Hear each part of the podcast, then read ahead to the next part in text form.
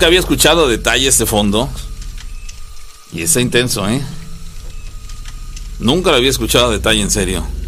A ver, la atención.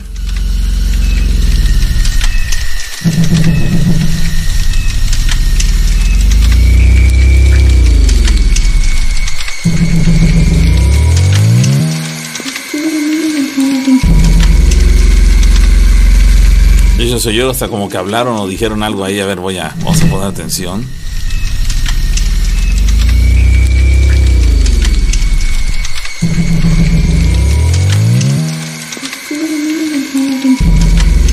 ¿Qué dijo? No logro entender qué dice. Es como un búho, ¿no? El, el que el ¿Qué sonido que hoy sí, creo que Eso- sí. Eso último, a ver, es que nunca había escuchado de saber. No, es un búho, ¿no? Bueno, yo pienso que es un búho lo A, que a tú ver, vamos, vamos a escucharlo otra vez. Pi- Bueno, yo pienso, Oye, ¿no? pero se oye como que habla alguien, ¿no? No, es un búho, ¿no? Es un búho. A ver, otra vez, otra vez. Oye, espérate, espérate.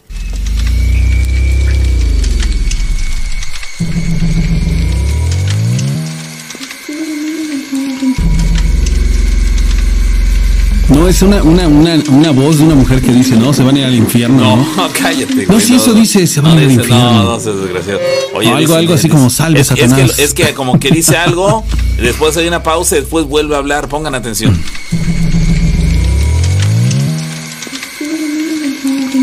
Sí, sí, sí, y sí, ahí, ya espérate, escuchaste y ahí lo que a hablar, y ahí dice. vuelve a hablar. Oye. Matar. No, cállate, sácate. Los voy a matar. Bueno, sí, señores. sí dice eso, en serio. No, no dice eso. Sí, hay una parte en la que dice se van a ir al infierno. No, no dice Otra en la que dice, sálveme Satanás. No, estás loco. y una más en la que dice, los voy a matar. Y que te ponte de gracioso nombrando a este tipo, ¿eh? Ponte de gracioso, ¿eh? Órale, ándale. Relájense, Juégale al vivo, juégale al vivo. Sí, no te Te cuento algo muy, muy heavy, güey. A ver. Ah, buenas noches, ¿cómo están? Perdón, estamos eh, platicando como si estuviéramos solos, ¿verdad? Tienen toda la razón, señores amigos del auditorio, placer saludarlos en este programa número 52 de la novena temporada de Historias de Miedo con la rana y el pavo. La rana, a quien usted ve con esta playera en color negro con una lengua muy sexy.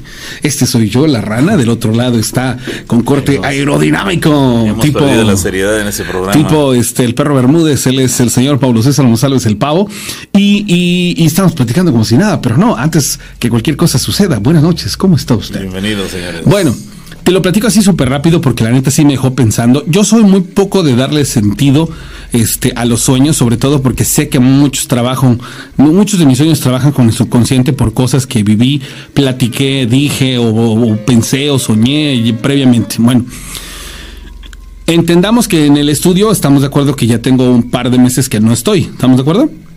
Bueno, pues se hace cuenta que soñé que regresaba yo a vivir ahí y este estaba toda la, toda la casa apagada y es una casa grande. De la recámara donde yo estaba hacia la cocina hay un pasillo y se ve directo, pero hay una este una eh, cortina. Pero lo tengo tan vivido tú que, que me espantas luego de pronto pensarlo. ¿Lo soñaste esto? Sí, esto es un sueño. Y entonces escuchamos ruidos en la cocina, media madrugada. Y dijimos, ay, güey. Y logramos percibir que lo que escuchábamos era una niña. Una niña. ¿No? Sí. Entonces, pues, pues, sí, me, me acalambré, güey. Volteo a ver a mis hijas, me acalambré. ¿Qué es eso? Me, pues me, me espanté. Ah, Entonces agarro a mi hija, la bebé, la de un año, y me hago a la cocina y me grita mi esposa, dice, ¿a dónde vas? Y le digo, no, pues a ver qué es, ¿no? Porque pues al final de cuentas, este, yo muy envalentonado, yo el, el todas puedo en esos aspectos de las cuestiones, este, eh, misteriosas de paranormales, dije, no, no va a pasar nada. Abro la cortina y al que te gusta, menos de 50 centímetros, veo a la niña parada, mano. Una niña. Pero una estatura promedio, este. Que fue un sueño, ¿eh? Sí, es un sueño. De cabello mediano, este, más o menos como a la altura de los hombros negro. Una, una niña blanca por completo, de un vestido como tipo blanco. No la alcanzo a ver delgada, este, de, perdón, descalza, pero justamente en ese momento, mira, yo estaba así con la niña en el brazo, así con la niña en el brazo, pero la estaba cargando con el derecho, y con mi mano izquierda, en ese instante, o sea, en mi sueño yo reaccioné y dije, dije, ah, pues ahorita vamos a ver, y le pongo la, la mano en la cabeza a la niña. Justamente cuando le pongo la mano en la cabeza a la niña se me desvanece, y mira, así me quedé. Mm, Así, güey, trabado. Y queriendo nada, güey. Y la desesperación era tal que solamente hacía yo sonidos como así, güey. Cuando de pronto, pues obviamente ya en mi realidad, mi esposa me despierta, ¡pras! me pega el, el volteón y le digo, no manches, gracias, estás soñando horrible. Y me dice, sí, dice, tenía rato que empezaste a hacer ruidos medios extraños. Me imaginé que estabas soñando feo. Y le digo, ¿te cuento mi sueño? Y dice, no, ya cuéntamelo mañana. Le digo, ok. Gracias a Dios no volví a soñar con eso. Me llamó mucho la atención el, el hecho de que, por ejemplo, hacemos tanto, tanto el programa que mi actuar, mi, mi lógica, mi, mi lo que le quieran llamar, cuando viví esta situación fue que en mi sueño dije, ah, ahorita veo qué es, maestro, vámonos. Abro la cortina bien envalentonada con mi hija de un año en brazos y veo a la niña y en lugar de, de- de espantarme, le viento el zarpazo con la mano y la pesco del cráneo. Y en ese momento, así yo hasta te lo juro que sentí como si la boca se me hubiera ido choca así. Y ya no, mano, te lo juro que desperté, o sea, prácticamente... Fue un sueño muy real. De- sí, déjate lo real, o sea, digo yo, bueno, a ver qué estoy platicando para soñado este tipo de cosas. ¿Por qué específicamente en la casa? Las casas, la casa realmente estaba en esa oscuridad en la que yo la veía y sí me llamó mucho la atención. Y después decía yo, a ver, pero ¿por qué regresaba yo a la casa? ¿Por qué, por qué, llevé, por qué me aventuré a llevar a mi hija a este tipo de cosas? Y dije, no aguas, o sea, el conocimiento no se hizo para que nos volvamos valientes inconscientes, es para que nos hagamos valientes valientes, pero que apliquemos la conciencia y tengamos toda la cordura del mundo. Y que en estos tipos de cosas que son situaciones paranormales, tanto les hemos dicho, este, no le jueguen al, al, al vivo, Vivo. porque les puede salir caro. Y fue lo primero que hice. Sí. Y entonces sí me quedé así como de que, ay, güey. Bueno, No son, sé. son viven- sí, la, la, la situación es de que de repente se, se compenetra uno en este tipo de, de temáticas que pues pareciera que lo llevamos un poco más allá al subconsciente, al inconsciente y, y, bueno, nos termina pegando justamente en el momento en el que estamos más eh, vulnerables para poder eh, recibir este tipo de, de, no sé, sueños tan ilógicos, pero que también tienen este una una consecuencia posterior porque bueno ya hizo que cualquier persona en este caso el rana se, se quedara con la Sí. con, la- con ese pendiente a lo largo del día y dices a ver qué onda qué a qué se debió pero bueno son De por son qué me envalentoné en una situación así. Porque de veras fue, fue esa, esa fue mi, mi situación. Pero bueno, parte de. Sí, cierto, cierto. Bueno, dicen por acá los mensajes. Este, dice eh, respecto a la música, bueno, al fondo musical, se escucha una voz femenina, sí, sí, también coincido, se oye como una voz femenina, pero, pero no dice, bueno, no alcanza a entender absolutamente nada. De- si es que dice algo, no entiendo nada de lo que dice, pero bueno, vamos a llamada telefónica. Bueno, Hola, buenas noches. sí, ¿qué tal? ¿Quién habla? ¿Quién habla? Rosy ¿De dónde, Rosy? de Puebla, ¿Qué tal, Rosy? de Puebla capital. Ok, muy bien, ¿qué tal? Este, les quiero contar algo este que pasó aquí donde vivo ahorita. Oh. Esto ya tiene ah, algunos años, no muchos. Eh, aquí vivo en un departamento que está ligeramente chiquito, pero tiene tres habitaciones. Este, yo vivo generalmente con roomies ¿Con para compartir los gastos. En una ocasión, bueno, una chica este, vivía aquí, pero tenía una perrita, una perrita este French. Ella dejó de estudiar aquí, se regresó a su lugar de origen, que era Chiapas, y este generalmente la perrita se quedaba mucho conmigo. Este, en una ocasión cuando ella ya se había ido a su, a su estado, eh, yo tengo la puerta abierta de mi habitación, estaba yo completamente sola porque no tenía yo roomies en aquel entonces, y de, y de reojo escuché y vi este un, una personita, un, un, perrito, y se sacudió como cuando ves que se los bañas y, y se, sacuden. el agua. Eh, pero yo lo yo lo vi como que de reojo, no, o sea, no volteé a ver porque estaba yo pegada a la pared, este, acostada en mi cama, pero pegada a la pared con la computadora. y, y lo primero que se me vino fue el nombre de la perrita que se llama Muñe. Digo, Muñe. Y, y, y, me paro de la cama y digo, Muñe, pues si Muñe ya no está aquí, ya no vive aquí. Este, me dije, ¿se habrá metido algo? Salí a la puerta del edificio, digo, a lo mejor se, este, está abierta la puerta de la entrada, no me di cuenta y, se metió un perrito de los vecinos. No, pues no. Bueno, ya quedó. Después, este, pasó un tiempo como de un año, vino una amiga este, a vivir aquí conmigo para trabajar. Ah, antes de que continúes, me llama la atención que tú eh, supiste perfectamente detectar que el sonido que escuchaste fue el de un perro sacudiéndose el agua. Sí. Sí, y es un ruido muy característico que difícilmente lo vas a confundir con otra cosa. Es como si yo hiciera sonar eh, unas llaves a ti te queda claro cuando son unas llaves y cuando puede ser cualquier otra cosa. O cuando golpeas, no sé, accidentalmente un tanque de gas. Está clarísimo que fue un tanque de gas y no hay lugar a dudas a que sea cualquier otra cosa. Y en ese caso el sacudimiento del perro este, fue algo muy específico que no tenía lugar a dudas este, cuando lo escuchaste. Entonces queda claro que sí fue algo, vamos, ineludiblemente de hecho, lo logré ver este, por, este, te digo que por... Eh, por eh, un poquito de, de reojo, vi el bultito. Pero como que a mí mi mente se me prendió, dije, ah, este, oigo que se sacude y se rasca. Yo dije, muñe, y salgo y yo dije, ay, qué tonta, o sea, como que reaccioné y digo, no, si Muñe ya no está viviendo aquí, Muñe ya está en, con su ama, ¿no? Y yo dije, bueno, mejor un perrito se metió de los vecinos, estaba la puerta abierta, no me di cuenta, no la cerré bien y, y, se metió. Bueno, pues no, la puerta estaba cerrada y todo. Bueno, no me dio miedo. Este, pero que sería como un año después, más o menos, sí, más o menos, llega a vivir una amiga mía de Jalapa y este y para buscar trabajo aquí. Entonces ella todavía no encontraba trabajo. Yo me acuerdo que llegó un sábado en la tarde y, entro y él ya estaba en mi cuarto porque estaba viendo la televisión. Tengo un pequeño perchero, llego y me quitó mi bolsa y mi, mi chamarra y me dice, ¿de quién es ese perro? Y yo, ¿cuál perro? Y me volteo, dice, sí, ese perro que está ahí en la puerta. Y cuando me dice, está ahí en la puerta, dice, dice, te lo juro que acabo de ver un perro. Dice, de, de tamaño mediano, es como blanquisco y pachoncito. Dice, te lo juro, hizo lo mismo que yo. Se fue a ver si yo había cerrado bien la puerta y si se había metido un perro. Y yo dije, no. Y me acordé de la experiencia que yo había tenido un año atrás. ¿En, en el mismo lugar? Sí, en, y en el mismo cuarto. Ok.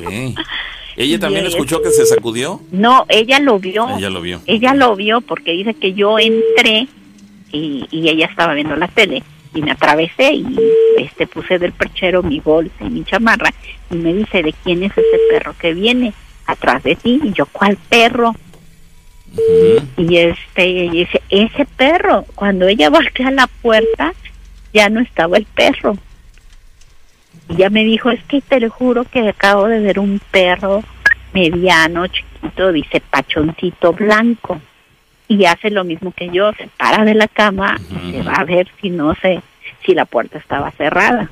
Dice, es que te lo juro, te lo juro, que acabo de ver un perro. Dije, y ya me acordé de yo la experiencia que había tenido anteriormente. ¿Y se la compartiste? ¿Le dijiste? Sí, sí, sí, le dije, le digo, qué raro. Pero bueno, Y- Pero y ahí no pasó en- la, la cosa. Entre la, entre, entre la experiencia que tú viviste y la que vivió ella, pasó un año. Sí, más o menos. Durante todo ese año no, jamás volviste a experimentar algo similar. No, no, no.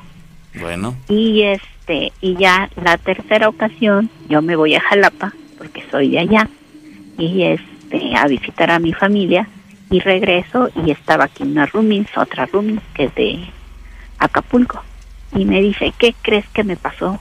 Digo, ¿qué pasó? Dice, es que tú crees que estaba yo cenando en mi cuarto, en el mismo cuarto donde yo dormía antes, y, y salgo, y aquí en el pasillo veo un perro mediano, que se empieza a sacudir, a rascar. Yo me quedo así, espantada, y se desapareció. Y yo, no inventes. Dice, sí. Digo, ah, entonces ya te tocó verlo. Dice, ¿qué? ¿A Hmm. poco se parece un perro? Digo, sí, pero no hace nada. Bueno, a mí no me da miedo. ¿Por qué un perro "No tú?" inventes". pues no sé, es de, de llamar la Qué, atención, qué- qué ¿no? extraño que, que lo que se aparezca sea un perro, que a final de cuentas dices, bueno, se aparece un perro enorme, negro, rojos, rojos. Dices, ay, güey, pero las críticas del perro, Y pues no, no. y además no hacía más allá de, de manifestarse. Ajá, exacto. Qué, ¿Qué, extraño. qué- qué pasó después? ¿A qué conclusión llegaste? Este, ¿Ya yo sigues viviendo ahí? con la con la dueña de la perrita que estaba antes conmigo, este, porque una vecina le comenté, le digo, o sea, este, eh, le dije a la vecina, disculpe vecina, le digo, es que usted cree que pasa algo raro ahí en mi departamento, dice, ¿por qué? Digo, es que luego se aparece un perrito, digo, yo ya lo vi de reojo y hoy escuché como cuando se cuando se mojan, cuando los terminan de bañar, se sacuden y se, se rascan. Y yo lo vi de reojo y lo vi ta- tamaño mediano, chiquitito que está. Dice, ¿a poco? Dice, sí. Digo, y no he sido la única, también otra amiga ya lo vio. Todavía no pasaba la, la tercera chica.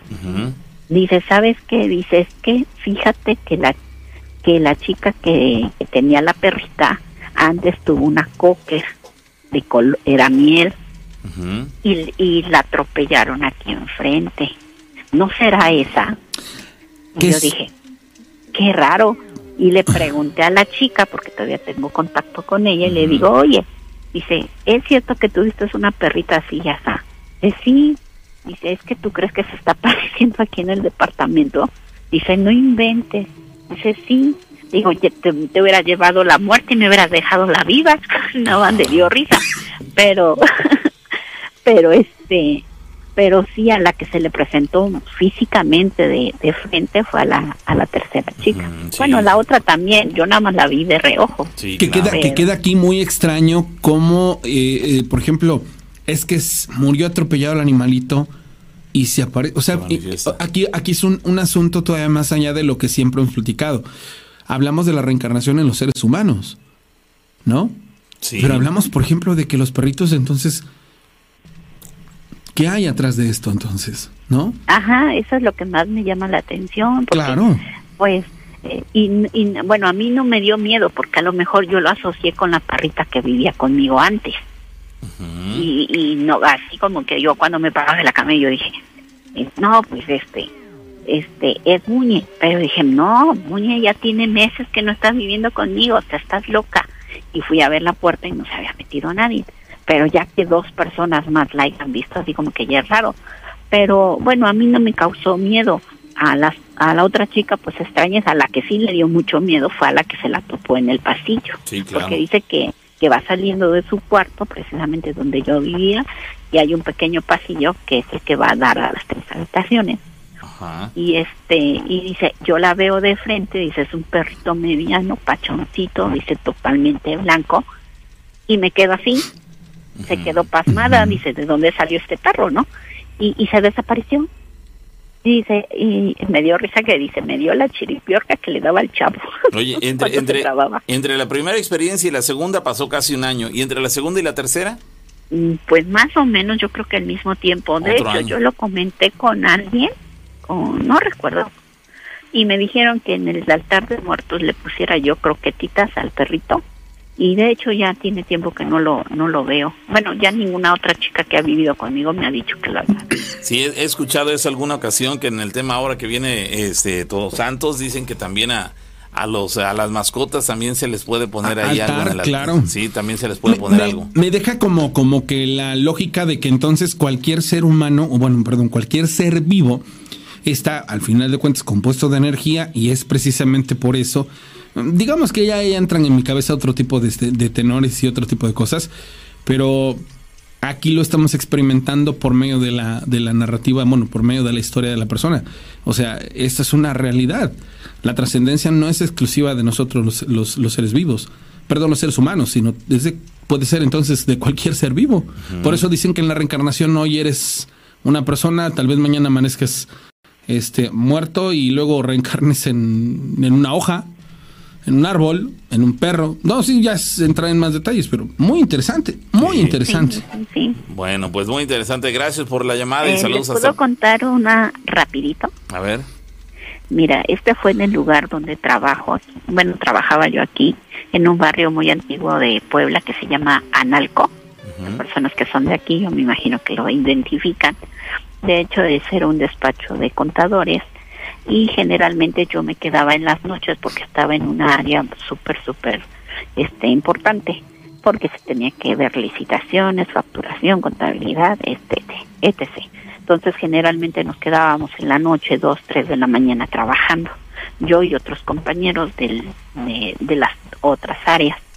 En una ocasión a mí me pasó que yendo al baño, este, eh, me cerraron la puerta del baño y yo dije, no, pues fue un bromista, ¿no? Una bromista. Bueno, pues ahí pasó. Después ya fueron pues, este, haciendo comentarios los demás compañeros. Dice, es que se aparece una niña, es que se aparece una niña, es que se aparece una niña. Y de hecho, muchas de mis compañeras, cuando nos quedábamos tarde, eh, una en específico me dice, acompáñame al baño, es que no me gusta ir al baño. Dice, ¿por qué? Dice, es que yo sí he visto esa niña. Y yo, bueno, vamos, ya vamos al baño y todo.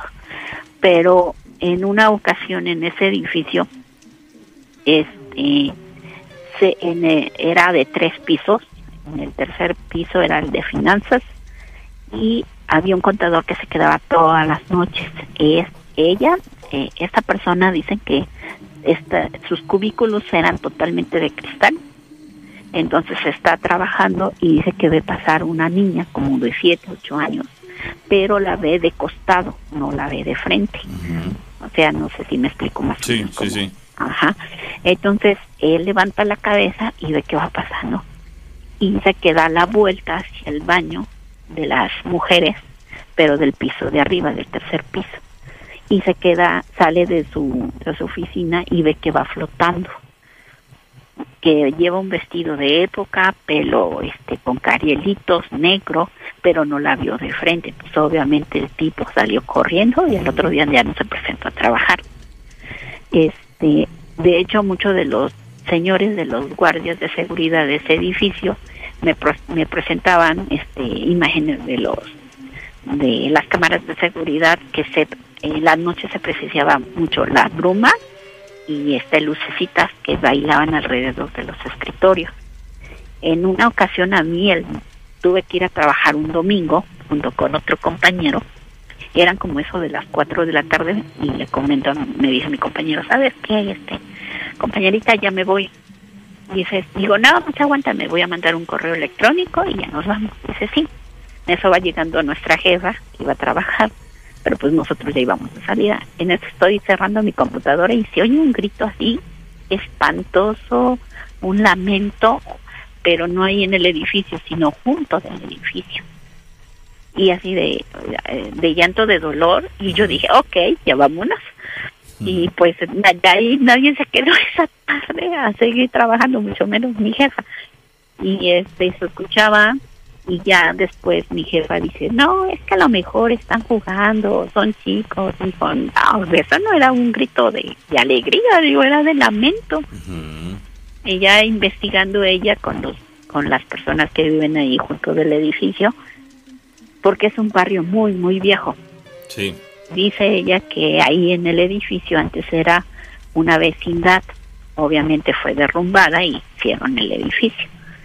Y al parecer en la parte trasera había un pozo en donde se ahogó una niña.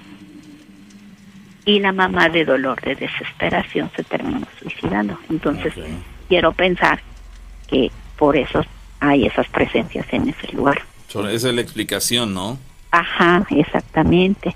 Y de hecho, donde comía, que eran unas cuadra, una cuadra más adelante, luego estaba yo comiendo en la fondita y, viendo la televisión y luego por estaba yo bien entretenida y cuando yo ya le cambiaban y luego hasta le, como ya me llevaba con la señora, le digo, oiga, no les cambie, estoy bien entretenida con la película, dice, si no soy yo y el control estaba del otro lado Oh. del mostrador y yo, Sí, Dice, sí, sí. no, si aquí me hacen muchas travesuras, llego, me revuelven la, la azúcar con la sal, el aceite regado, los trastes tirados, pero porque le digo que es un barrio muy, muy viejo y las casas pues son de época.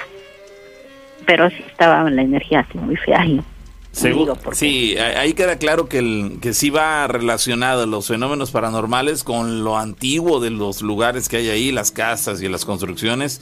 Entonces, pues a lo largo de tantos años, quizás hasta siglos, eh, pues evidentemente las energías se han quedado ahí atrapadas y bueno, todo el que vive o pasa o tiene la necesidad de estar en ese lugar, este, pues tiene forzosamente que verse inmerso en este tipo de, de experiencias. Si es al principio, pues seguramente los mata de miedo.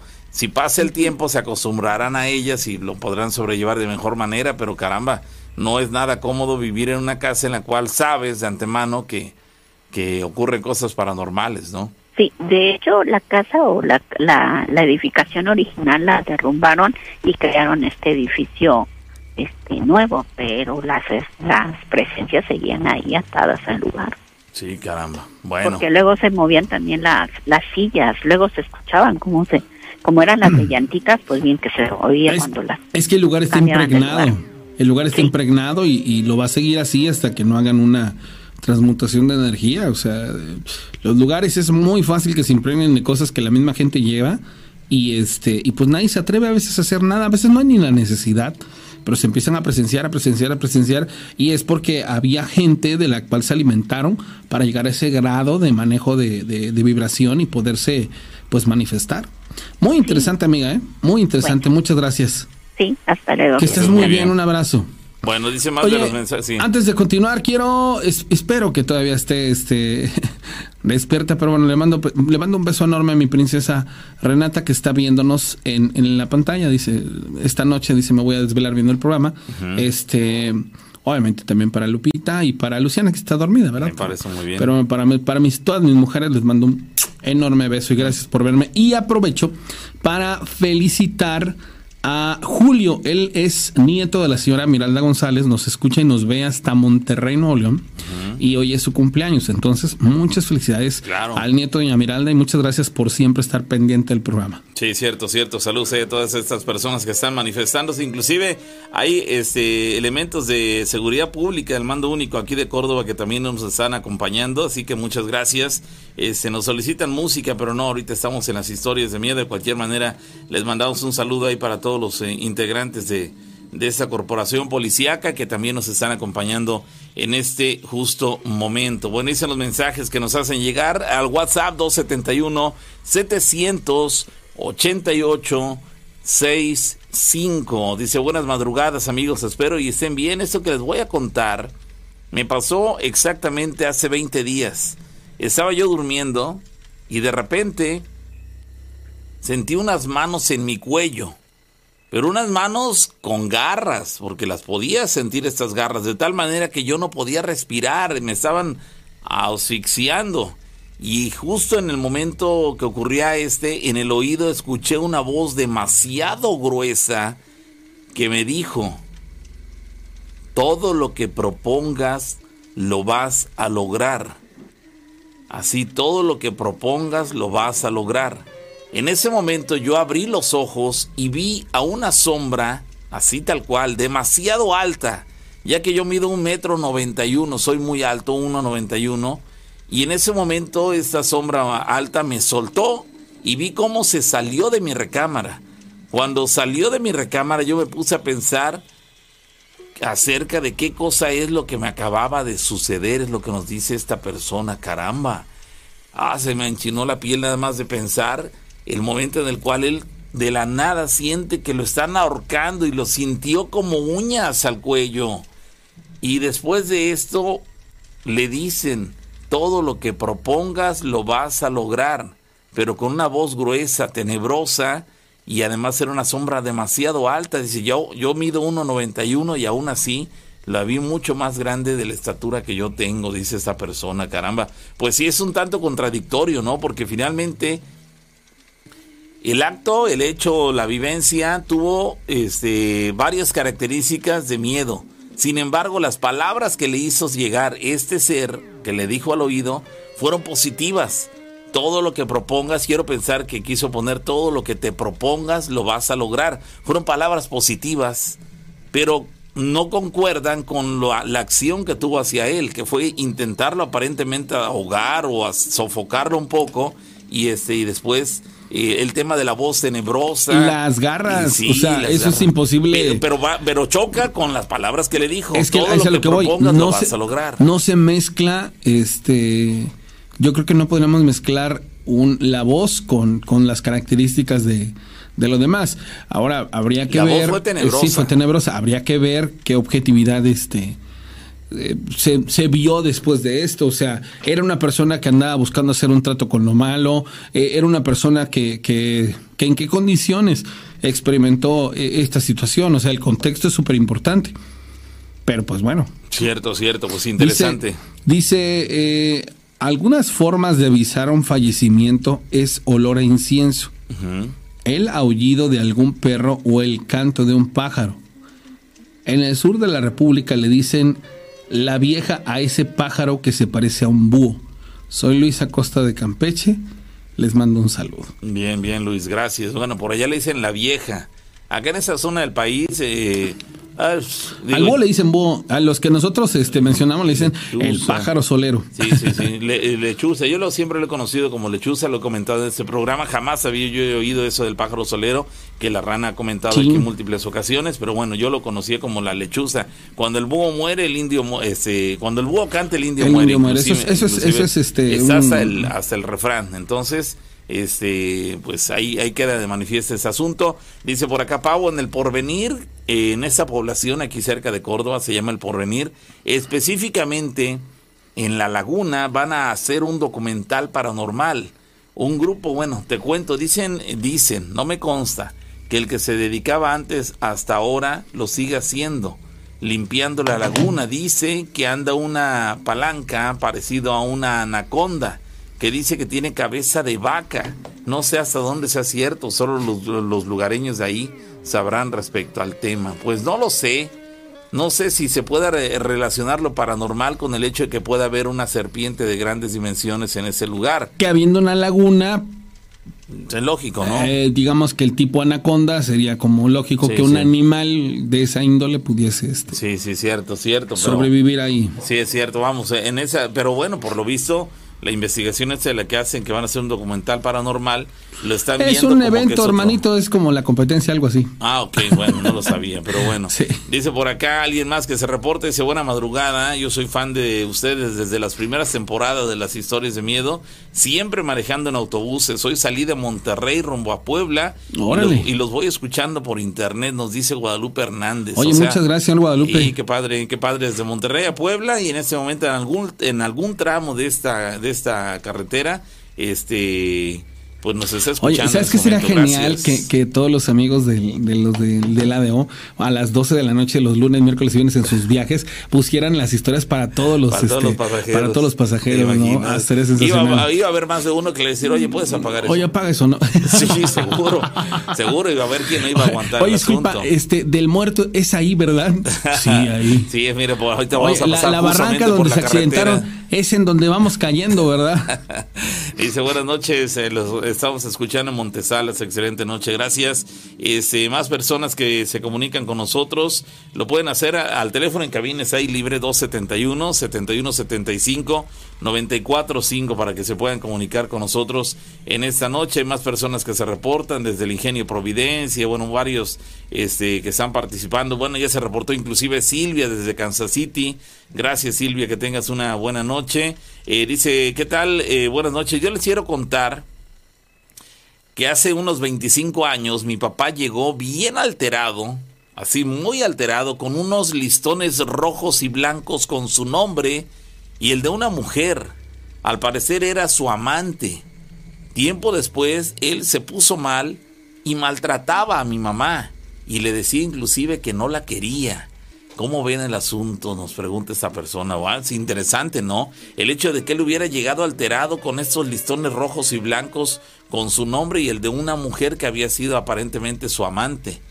Llegó con listones, pero ¿qué? ¿Los llevaba en la mano o cómo el asunto? Aparentemente dice, y después de esto él se puso mal, maltrataba a mi mamá y le decía que no la quería, como si hubieran este, hecho una brujería. Y quiero asumir que él está suponiendo esto, que el tema de los listones rojos y blancos con su nombre, el de su papá, y el de la supuesta amante de su papá, tuvo que ver directamente con el hecho de que él cambiara su comportamiento al grado de maltratar a su esposa y decirle inclusive que no la quería. les acabo de poner en, en, Telegram un video que se hizo famoso allá en, en, el norte del país.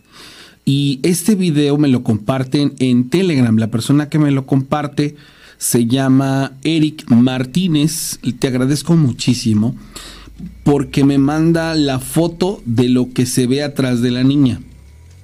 Entonces, una vez que, ya ves el contexto del, del, video y todo lo demás, está increíble, señoras y señores, esto de, de, lo que se aparece atrás de la niña. Te lo voy a reenviar, te voy a enviar las tres cosas. Lastimosamente no lo podemos poner en el en vivo, pero las personas que están en Telegram ya lo pueden ver en estos momentos y las personas que lo quieran y tengan mi número personal, pues se los manden un WhatsApp y les mando. O ahorita lo colocamos aquí como foto de perfil para que también tengan acceso. es que tendrían que, no, tienes, si no ves el video, el contexto no te. Es un video. Tienes que ver el video y exactamente a la, espalda de la niña y luego ver las fotos, mm, porque tienes que alentar el, el, el video. No, está Interesante. Sí, porque si en el video no se hubiera visto esta imagen, sería imposible este, darle el, verdadero contexto, pero no está tan creíble. O sea, son de esas cosas que dices ahí, güey. Bueno, bueno. O sea, ¿cómo puede ser posible? Pero sí lo es. Bueno, bueno, ahí están entonces las, las imágenes que, que nos hacen llegar. De cualquier vean, forma. Vean primero el video y después de ver el video, vean las fotos. ¿Ya lo estás bien? No, bueno, yo sí lo puedo ver. El problema va a ser que la gente que nos está ah, escuchando. Mándeme WhatsApp por, por dos, al 271-718-4498 y les mando el, contexto. Repítelo. 271-718-4498. No me pongan de, de, de este de fiador en las esas de préstamos del WhatsApp, del Facebook, ¿eh? Nomás es para mandarles contenido. Cierto, cierto. Bueno, de, cualquier manera, estoy ahí como, eh, poniendo como imagen de perfil justamente eh, a la niña resbalándose justo en la resbaladilla. Este, aunque no vean el video, la pura imagen sí es eh, un tanto aterradora, entonces ahí la pueden ver. La tenemos ahí como foto de perfil en este momento en el WhatsApp de la radio, el 271 78865. Ahí está ya disponible para que la vean. Independientemente, insisto, de que no vean o no vean el video, el que solamente vean la imagen, ahí está de foto de perfil de WhatsApp. Este, pues sí, como que dices, ah, caray, ¿dónde ocurrió eso? ¿Te, te di el contexto? Este, solamente me dice que es un video que se hizo famoso en, en allá en, en, lo que es este Monterrey. Eso fue Nueva León. Y este. Pero el video está muy interesante porque es, es una mujer la que se va atrás. Pero ay, güey. Bueno, sí se ve. alcanza. Sí, sí, en la imagen es muy reveladora. Aparentemente la niña se, se va a arrojar por la resbaladilla como parte de su entretenimiento y, y en la parte eh, trasera de ella alcanza a aparecer una el rostro de una mujer este, de, apariencia desagradable, ¿no?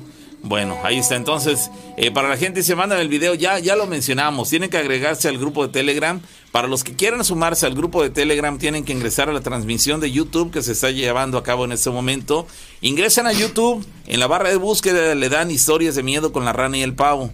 Ya que están ahí en nuestra página, se suscriben, le dan ese me gusta, se suscriben y bueno, buscan el video eh, eh, de la transmisión que estamos haciendo en vivo en este momento. Ya que están en la transmisión, se van al chat y en el chat este, nuestros administradores eh, están compartiendo el, el, link de Telegram para que se puedan sumar. Tienen que instalar Telegram en su celular para que sean añadidos a estos grupos. Una vez que reciban el material, no me, no me, este, no me escriban ya nada más porque necesito borrar las conversaciones para saber quién es este quiénes son los que ya lo recibieron, ¿eh? Por favor. Nada más, o sea, nada más es para que se los envíen, no voy a platicar, porque son muchos, entonces si más en pláticas se suben las conversaciones y ya no sé a quiénes sí se los mandé. Porfa, nada más reciban el material y con eso.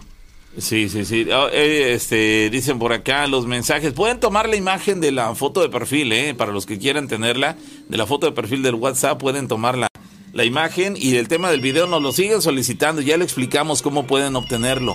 Mandarlo se me complica ir mandando uno por uno, pero pueden ingresar. Ah, manden, al, manden al WhatsApp del, del pavo, ahí también del de aquí, del de, cabina y que te lo manden y se los van mandando. Vamos a la llamada, bueno. Ah, no, ahí está. Ahora sí, bueno. Buenas noches, pavo rana. ¿Cómo estás, Fernando? Buenas noches. Buenas noches, eh, Rana. Un saludo por acá para ustedes y para todos en la transmisión y a los moderadores y moderadoras por allá y a los que escuchen la transmisión, Pavo, Rana. Me parece muy bien, eh, este, Fernando, que estés muy bien. Qué bueno que te reportas. Eh, ¿Cómo estás? Muchas gracias, muy bien. Por aquí saludándoles desde mi centro de trabajo y una vez, una disculpa si me pongo nervioso, por favor. no pasa nada, Fernando. Adelante. Gracias. Quiero comentarles esto, Pavo y Rana, si me lo permiten, un relato breve porque no me quiero extender mucho. Fíjense que les quiero comentar que esto me pasó a mí, lo que les voy a decir a continuación, si me permiten. Adelante. Eh, fíjense, Pavo y Rana, que eso también yo creo que sirve como un consejo o no, o un caso que también le ha sucedido a muchas personas cuando toman, porque miren, este, la situación fue así. Fíjense que en el año del 96 yo entré a trabajar a una compañía de químicos muy famosa, que esa compañía se dedicaba a fabricar el teflón para los ollas, las ollas y sartenes y utensilios de cocina que ustedes saben que no se les pegan las cosas. Ajá. Yo trabajé con los dueños de la patente en ese, en ese tiempo, Pavo, y resulta que cuando yo entré a trabajar, me dijeron que en el mes de noviembre, cuando me llamaron, que a partir de diciembre, no, sino diciembre, enero y febrero, iba a haber mucho trabajo que si yo quería trabajar de noche, tres turnos, porque había dos turnos. Y resulta de que yo les dije, bueno, claro que sí, inclusive la paga iba a ser más mejor, eh, eh, dos dólares más extra por hora. ¿De acuerdo? Y entonces le dije, bueno, está bien. Dice, así que queremos que tú te prepares las fórmulas químicas para que se mezclen los polvos químicos. Y bueno, está bien.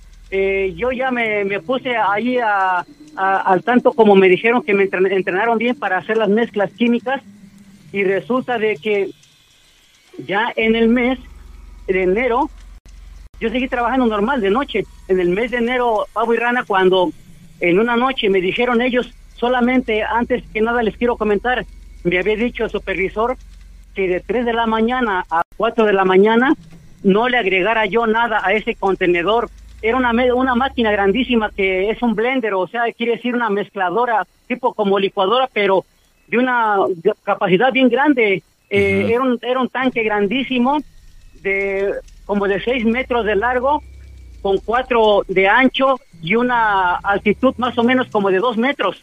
Okay.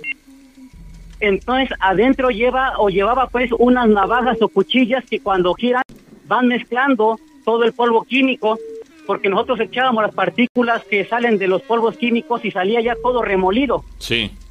En puro polvo. Y me dijeron solamente, yo me ganó la curiosidad porque el supervisor nos decía, de 3 de la mañana a 4 de la mañana, no pongas a trabajar esa máquina, hazlo después de las 4. Me dijeron nada más así, porque esa máquina tiene un problema eléctrico que cuando, si uno le pone los polvos químicos, es peligroso porque al momento de que eh, empiece a trabajar sola, te puede causar algún daño. Entonces no lo no queremos que toques nada hasta las 4 de la mañana, ya lo puedes hacer. Y yo dije, bueno, está bien. Y yo seguía las instrucciones, pero resulta que como el trabajar de noche es un poco pesado, pues en una ocasión se me olvidó eh, checar el tiempo, faltaban 10 minutos para las 4 y yo empecé a llenar ese tanque con todo el polvo químico para hacerlo y echarlo a andar y resulta de que cuando ya estaba yo este preparando las, las fórmulas químicas ya estu- estuve yo preparándolo ya para que trabajara lo eché a andar porque era en forma manual Sí. y me fui al laboratorio a seguir chequeando lo demás que tenía que hacer, las, las, las- instrucciones de los otros polvos químicos que tenía que hacer cuando saliera esa, esa producción de esa mezcla. Ujú. Pues al momento yo este me metí al laboratorio y de pronto escuché muchas voces que decían, vamos a ver, vamos a ver, parece ser que algo le está pasando al nuevo, al muchacho nuevo. Y dice, vamos todos. Eran cuatro eh, compañeros y el químico corrieron como locos a la, a la máquina ahí y dijeron, mira, este muchacho loco ya se cayó a lo mejor. Porque cuando yo salí, alcancé a escuchar que una persona, un- de un hombre, estaba gritando que le, que la auxiliaran, que lo ayudaran a salir de ahí, del- del- de adentro de ese contenedor. Eh, y en español, porque yo dije, ah, caray, ¿qué, ¿qué será? Pero si yo acabo de echar a andar esta máquina, no hay nadie ahí, ¿quién, ¿qué puede hacer? Pues resulta de que todos pensaban que yo me había caído dentro del tanque y estaba yo pidiendo auxilio, pero no, ya cuando me vieron a mí dicen, oye, pues no se supone que tú estás adentro, ¿quién está ahí? Le digo, no, no sé. Dice, oye, me dijo el supervisor que llegó ahí, se mol- bien molesto, me dice, que desobedeciste la orden de echar a volar ese, esa máquina después de las 4 de la mañana. Le digo, ay, le pido disculpas, por favor, es que yo lo arranqué antes. No, ya ves, mira lo que está pasando. Pero todos espantados escuchaban como la voz de, una de un muchacho adentro se escuchaba que pedía auxilio. Ajá. Y pues ya y dijeron ellos, paren la máquina, vamos a ver quién está adentro.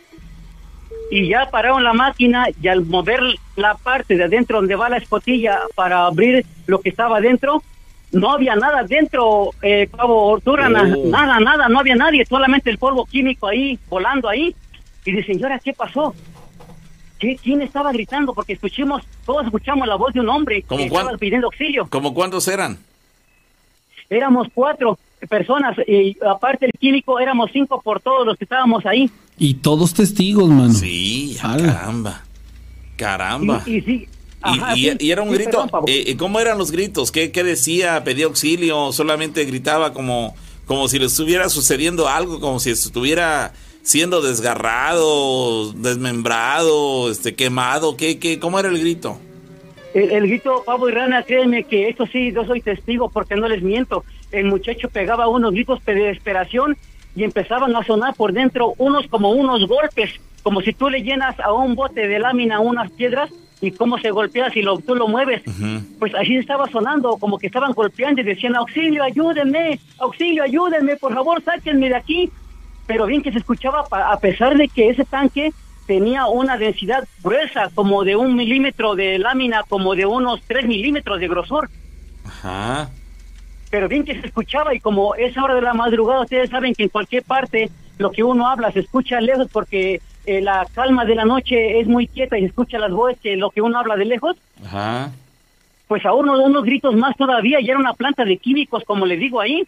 Y pues fíjense ya nada más para no tardarme mucho, demorarme pavo y rana, que cuando vieron eso no vimos nada. Y ya después el químico, el, el ingeniero químico era de origen uruguayo. Él hablaba bien español y inglés y nos dijo, muchachos, miren, les voy a pedir un favor. No quiero que abran la boca por lo que les voy a decir. Porque si ustedes abren la boca y se corre chisme aquí en la fábrica, mucha gente no va a querer trabajar y se van a ir de acá. Y si ustedes abren la boca, yo voy a hablar en la administración para que los despidan. No, no, no. Es que el dueño nos dio esa orden que no se supiera, que no dijéramos nada de lo que les voy a decir a ustedes. Bueno, está bien, ingeniero, díganos qué pasó.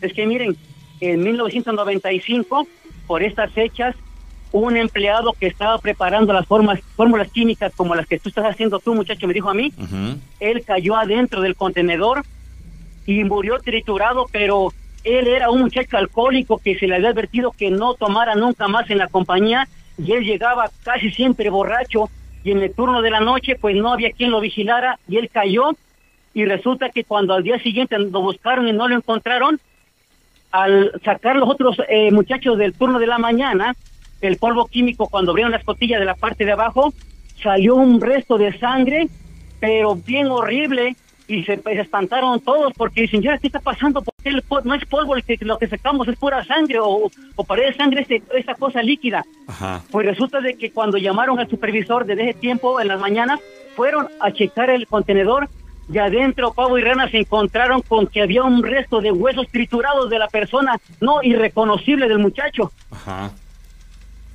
Caramba, eh, oye, eh, ¿y qué tiempo atrás de que eh, ocurrió eso? ¿Cuánto tiempo dices que había pasado? En el 95 y yo entré en el 96, en, eh, ya cuando yo estuve preparando la forma en enero, pero ese muchacho en ese tiempo no nos dijo si fue en diciembre o enero, que ese muchacho de origen de Guatemala había fallecido, pero pues se cayó, pero fíjate lo que no, que no entienden ellos, quién accionó el botón de arranque, si el botón de arranque en ese tiempo, Pau y Rana, eh, no era automático, tú tenías que encenderlo y apagarlo. Ya después, antes de salirme yo en el año 2000 de esa fábrica, la, la compañía ya tenía ese botón, no ese botón, perdón, un sistema automatizado donde tú lo programabas y le dabas el tiempo que querías para que se que esa máquina trabajara. Caramba, pues eh, todo ilógico, ¿no? Sí, e- exactamente. Y fíjense que ya de todo esto, el supervisor, pues, pues no le quedó más remedio de decirnos esto y todos nos quedamos callados, pero él habló con el dueño. El dueño era de origen hindú y él no creía en esas cosas y dijo, ¿saben qué? Dice, bueno, si, usted me, si tú me propones eso, le dijo al químico de que hagamos una bendición, háganlo, pero háganlo de noche porque de día no quiero que se interrumpa la producción y no quiero que sepa nada, así que ya saben, háganlo de noche. Y sí, eh, fue un sacerdote y fue a bendecir y a partir de eso, a los pocos días, Pablo Rana, ya jamás volvió a suceder ningún ninguna cosa como ese, ningún evento. Yo ya pude trabajar tranquilo sin ningún problema, pero sí les digo a ustedes que yo en el año del 2000 me salí porque yo ya estaba siendo muy lastimado de mis de mis pulmones porque mi doctor me dijo que si yo seguía trabajando en esa planta de químicos podía contraer cáncer porque parecíamos astronautas, pavo y rana, porque ahí teníamos que estar protegidos de pies a cabeza porque eran unos polvos muy tóxicos. Sí, Sí, claro. totalmente lógico, lógico. Es como los que trabajan en, en cuestiones donde hay polvos muy finos. Ese tipo de situaciones, Mm. claro. A la Sí. larga es Caramba, pues sí es, evidente. sí es contradictorio eso, este, Fernando, porque dices, caramba, varios de ustedes fueron testigos de lo que aparentemente estaba resultando ser aterrador para una persona que había quedado ahí atrapada y cuando se van a asomar resulta que no había absolutamente nadie, entonces se quedan, a ver, espérate, ¿cómo que no hay nadie? Si todos escuchamos que, que los gritos de, de que alguien estaba ahí sufriendo, pasándola mal, y resulta que no había nadie. Digo, dentro de las malas noticias o dentro del de- acontecimiento desafortunado, la buena noticia fue que en realidad no había eh, ninguna víctima, no había alguien que hubiera resultado afectado. Pero caramba, de todas maneras el desconcierto al darse cuenta que no había nadie en un lugar donde todos estaban seguros que encontrarían a alguien, pues sí, eso es, eso son palabras mayores, caramba. Eh, eh, eso fue en los 90, dices Fernando. 95.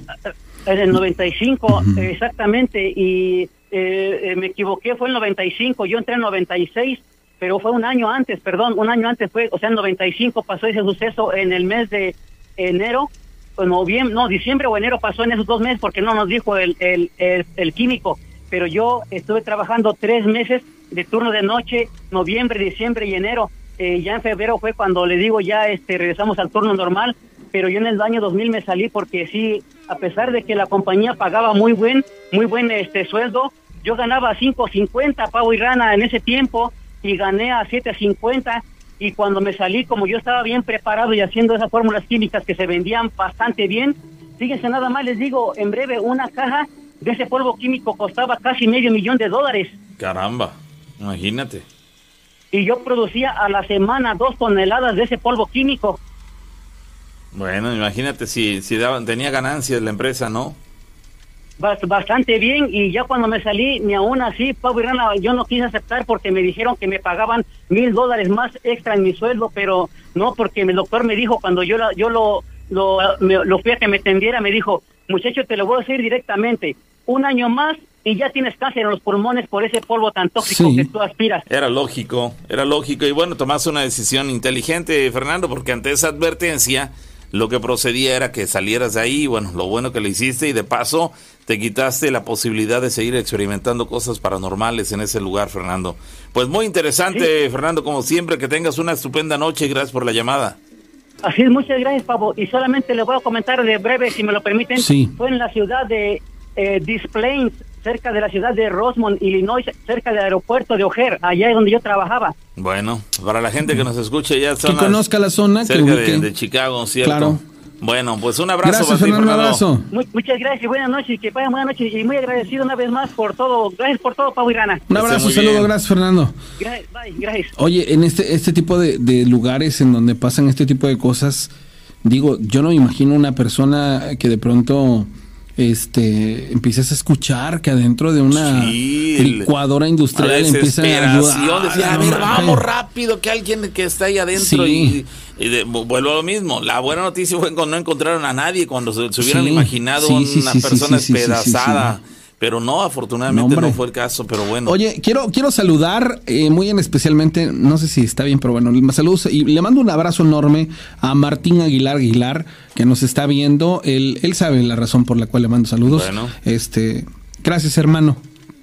Saludos, un- saludo para ti. Claro, seguimos señores, eh, recordándoles teléfono en cabina 271 71 75 945 y el WhatsApp 271 700 8865. Saludos especiales para toda la gente que nos escucha allá en Unión Americana, para toda la gente que nos acompaña, ya sea mexicanos o no mexicanos, latinos en general, que siempre están al pendiente de lo que transmitimos a través de la radio del Patrón FM y en este caso de las historias de miedo. Así que gracias por estarnos acompañando en eh, una emisión más. Dice por acá, Pavo, a mi padrastro lo espantaron cuando circulaba en la carretera de la Tinaja eh, que es una población que está relativamente, pues no, no tan cerca de aquí de Córdoba. Fácil te haces una hora, pero bueno, de cualquier manera, este, en esa, es un tramo carretero federal, eh, no es de autopista, pero sí es de carretera federal. Este, él es trailero y a él lo espantaron en ese tramo carretero. Él venía eh, y dice que no, no venía nada de autos, nada, la carretera estaba despejada. Y dice que de repente se le metió enfrente una camioneta blanca, pero así de la nada, y él dice que no venía ningún auto y no veía una luz que le dijera que, que venía este auto y demás. No, no, de la nada se le metió una camioneta blanca y él en ese instante que le avienta las luces altas para, pues, básicamente ofenderlo, mentarle su madre ante el volanteo que dio, dice que en ese momento desapareció. Y le entró un escalofrío terrible. Dice que, que, pues, evidentemente, eh, mucho miedo y extrañeza ante el acontecimiento. ¿Se imaginan, señores? Ah, también se me estremeció la piel. ¿Se imaginan qué, qué acontecimiento? Volvemos a lo mismo. Son pequeños lapsos en los que dices, a ver, esta, eh, a ver, no, no quiero poner en... eh, eh, alterada a la gente que va escuchándonos en carretera o que regularmente manejan en carretera, especialmente de noche, especialmente de noche, pero cuando empiecen ustedes en un momento, en un tramo carretero en el cual regularmente hay mucho tráfico y de la nada, de un momento a otro, resulta que ya llevan 5, llevan 10 minutos y no se cruzan absolutamente a nadie, sospechen, pongan las alertas de su, de su eh, persona en la alerta máxima y dices, a ver, aquí algo no cuadra, esta carretera siempre está transitada y si bien son ciertos, son las 2, 3 de la mañana, pues no, no voy a cruzarme un auto cada 4 segundos, pero sí, de vez en cuando, un minutito y un auto detrás de mí. A la distancia veo que viene otro. Con una relativa frecuencia el, el tránsito de autos de ida y de vuelta. Detrás de ti o delante de ti o en sentido contrario. Pero si ya van pasando cinco minutos, ya van 10 minutos y ni auto de adelante, ni al frente, ni atrás, y dices, a ver, ¿qué ocurre aquí? Ponga las alertas máximas porque puede ocurrir algo como esto. De la nada, le salió esto que dice él, una camioneta blanca se le metió en el camino. Él, bueno, no menciona qué si hizo alguna maniobra para tratar de eva- evadir el, el inminente choque ante la, camioneta blanca, pero bueno, eh, algo hizo seguramente que no logró impactarla y que él también no se, no se salió de la carretera y terminó accidentado. Eh, tuvo la, la suficiente capacidad para mantenerse ecuánime y mantener la frialdad, aunque después dice, le aventó las luces para aventarle, aventarle la madre, dice, pero dice que en ese momento la camioneta desapareció. No había nada. Entonces él se quedó así con el miedo aterrándolo completamente. Pero bueno, es una experiencia eh, que no debe ser nada grata, que te salga de la nada una camioneta así en un tramo en el que tú vas campante y dices, no, pues no hay, no hay tráfico, aquí me la llevo tranquilo y de repente se te sale, espérate en qué momento salió esta camioneta y lo peor es que al momento en que le avienta las luces, digo, si hubiera sido una camioneta normal, pues hubiera visto que, que, enfilaba camino adelante de él, ¿no? Acelerando y demás, pero no, la camioneta desapareció y como y todo volvió a la normalidad como si nunca hubiera sucedido nada. Terrible experiencia. No dice cuándo le ocurrió, pero sí dónde. Fue en la carretera. Eh, quiero pensar que Córdoba, Latinaja o concretamente quizá eh, Cuitláhuac, Latinaja. Así que si tú manejas por esa carretera de manera frecuente, ten cuidado. Cuidado. Si ya nos dieron el tramo carretero, ya esa es una ganancia. Entonces, aguas, muchachos, cualquier cosa puede suceder. Le, pido a la señora Margarita que si nos quiere marcar, ¿sabes que este Sí, está listo. Ok, está listo para que usted marque porque tenemos una llamada telefónica y este eso impedía marcar en este instante, Sí, señora Margarita, en este instante puede usted marcar. Ahí está, justamente está para Ojalá sea la señora Margarita. Claro que sí. Bueno, ojalá. Vamos a la llamada. Hola. Bueno, vamos a, volver a nuevo. Sí. Dice otro de los mensajes. ¿Qué tal? Buenas noches. Yo soy Denise. Les escribo desde la población de Dos Ríos, aquí relativamente cerca de Córdoba. Dice, les quisiera contar una pequeña anécdota. En una ocasión, yo me encontraba con mis compañeros de la preparatoria haciendo un trabajo, pero se nos hizo, se nos hizo verdaderamente tarde y cuando terminábamos el trabajo ya eran las 10 de la noche. Al darme cuenta de la hora, yo me apresuré para irme a mi casa. Salí de la casa donde hicimos la tarea y era casa de mi compañera, por cierto, pero para esto mi casa está un tanto distante de la suya y cerca de ahí hay un terreno baldío. Total que yo me fui caminando sola. Cuando estaba pasando yo por el terreno, escuché el llanto de un niño como a la mitad de ese pastizal, o sea, un tanto a la distancia de donde yo me encontraba, pero sí lo alcanzaba a escuchar. La realidad es que me preocupé, dije, caramba, un bebé a esta hora de la noche en este lugar, pues, está claro que lo abandonaron aquí. De tal forma que yo decidí acercarme a, a este bebé en base al sonido, yo me iba guiando. Y cada vez que me acercaba a ese supuesto bebé, lloraba con más desesperación. Evidentemente yo me alteraba más porque es caramba, la está pasando mal. Yo me fui acercando eh, cada vez más y más a este bebé. Así que decidí meterme, eh, o sea, adentrarme al terreno este a tratar de hallar dónde se encontraba este bebé. Pues mi idea era que alguien lo había abandonado en ese lugar. Para el momento en el cual logré ver un bulto que estaba enredado y que se movía, así lo dice, que estaba enredado pero que se movía, yo decidí agacharme para levantarlo.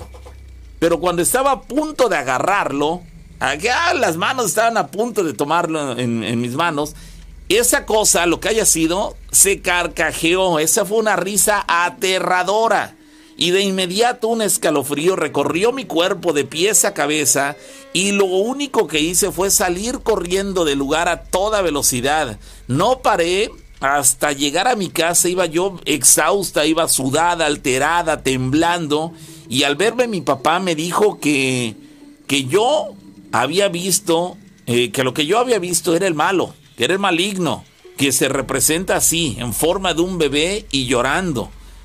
A partir de esa experiencia yo quedé traumada, tanto que jamás volví a salir de noche, ya que para, eh, para ir a algún lugar, pues yo tenía forzosamente que pasar por ese terreno, por ese lugar. Esa historia ya tiene alrededor de 15 años que me sucedió y ocurrió aquí cerca de Dos Ríos. Otra historia del bebé de los, faltó el tema de los dientitos, caramba, pero bueno. Aquí fue la risa. Sí, aquí fue una risa. Bueno. Buenas noches, buenos días, disculpen, soy María Eugenia de San Cristóbal. Hola María Eugenia. Este, mire, yo escuché a esa jovencita Mayra sobre su historia y yo quisiera decirle que tanto ella como otras personas que viven la misma experiencia que ella, que se acerquen al arca de la alianza, no es promoción, eso sería una ayuda muy buena para ellos porque a mí me consta que en ese lugar nuestro Padre Dios les entregaría su sello de luz triangular en la parte de la frente. Ese, ese triángulo de luz lo miraron mis ojos, no les miento. Y ese triángulo de luz les puede servir mucho a ellos para, para inhibirles ese dolor de cabeza y, y sí desarrollar lo que tienen, porque es una gracia muy grande, por algo la, nuestro Padre Dios se las entrega antes de nacer. Tú estás hablando de la chica que nos llamó el programa pasado, ¿no? El miércoles. Mayra. Y luego el joven que habló que, sobre lo mismo. Ya- Entonces, si Omar, el, el que, el que habló de Veracruz, ¿te refieres? Sí, ese. Omar. Sí. Ok. que, que, se, que busquen el Arca de la Alianza en Loma de Juárez, está entre Irapuato y Guanajuato. Que lleguen directamente a la central de Irapuato y allí salen los camiones que van directamente al Arca de la Alianza. Y eh, eh, flechas amarillas. para, la, para que la gente que no tiene la referencia de esto, este, María Eugenia, el Arca de la Alianza, ¿qué es? ¿Es un, ¿Es un centro de reunión? ¿Es una iglesia? ¿Qué es? No, eso es un centro más que nada eh, es espiritualista trinitario mariano, pero a mí me consta que allí directamente pude ver, eh, se puede decir, el rayo jurídico universal de Dios. Bueno, o sea, bueno. a veces se puede decir que se ve atravesando, o sea, los cielos, es un es un hueco que se ve y ese rayo lo han captado en fotografías a distancia. Bueno, bueno, muy bien. Entonces, este, yo quisiera decirles eso. Y ahora con respecto a lo de la reencarnación, yo lo viví desde antes de caminar. Eh, yo estaba viviendo en México con mi gente. Me llevaron a una a un mercado, pero vi a una carnicería. Vi a un señor que subió Ah, se puede decir no había carne más que vi los garfios donde el señor subió a un niño como de cuatro añitos o cinco añitos eh, lo sentó donde en la parte donde ponen luego donde atienden con la carne y todo eso. Ajá. yo agarré pánico sentí pánico siendo una pues todavía no caminaba. Dice mi gente mi mamá que que gateando me regresé de nuevo a la casa ¿Tú, en recu- aquel en- ¿tú sí, recuerdas esto? Sí, sí, eres- yo lo viví. O, eh, o sea, o sea que en ese caso tú coincides con la opinión o, o la experiencia de personas que afirman tener recuerdos inclusive de cuando, desde antes de nacer, desde el momento en que estaban en la placenta de su mamá.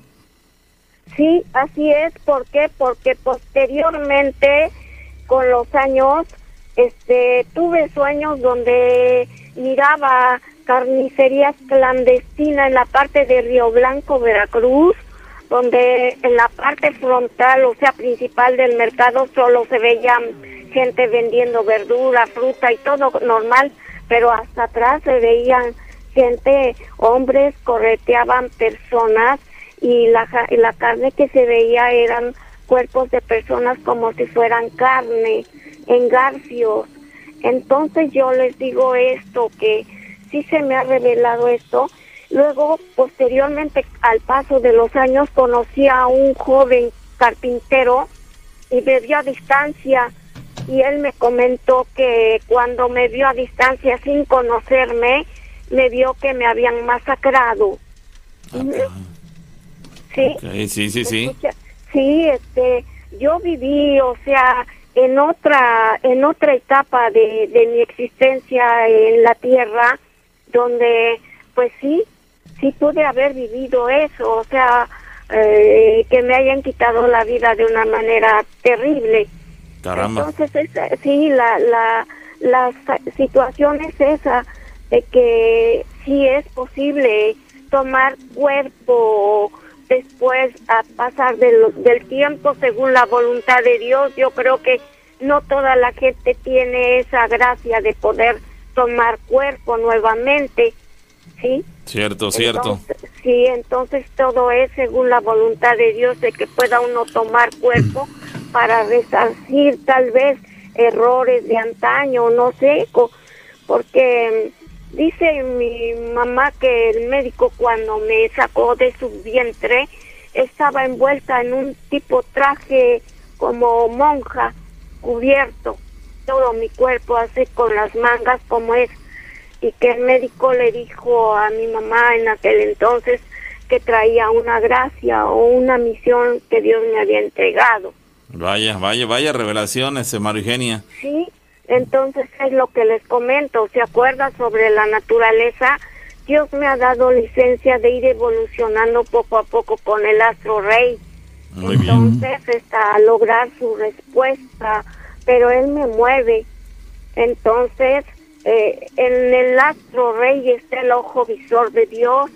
Bueno, Entonces, no, no, o sea, yo luego les pido a las personas que si quieren eh, sentir esa fuerza, esa energía cuando se sientan mal, dirijan sus manos eh, de manera triangular hacia el astro rey y que se revistan de su energía y verán cómo nuestro Padre Dios se manifestará en sus cuerpos. Ahorita con esta pandemia es necesario ayudarse porque a pesar de lo que estamos viviendo, yo no me he vacunado. Ay, Ayer le pido al Arqui, al Arqui Viveros a ver si me puede este contestar el WhatsApp que le mandé. Perdón, este que te interrumpí, este Oye, María Eugenia, cuando, cuando, di- cuando dices esto de, de que eh, hagan, eh, dirijan sus manos al cielo o al sol concretamente, Al en forma triangular, ¿es haciendo, eh, con las manos haciendo un triángulo?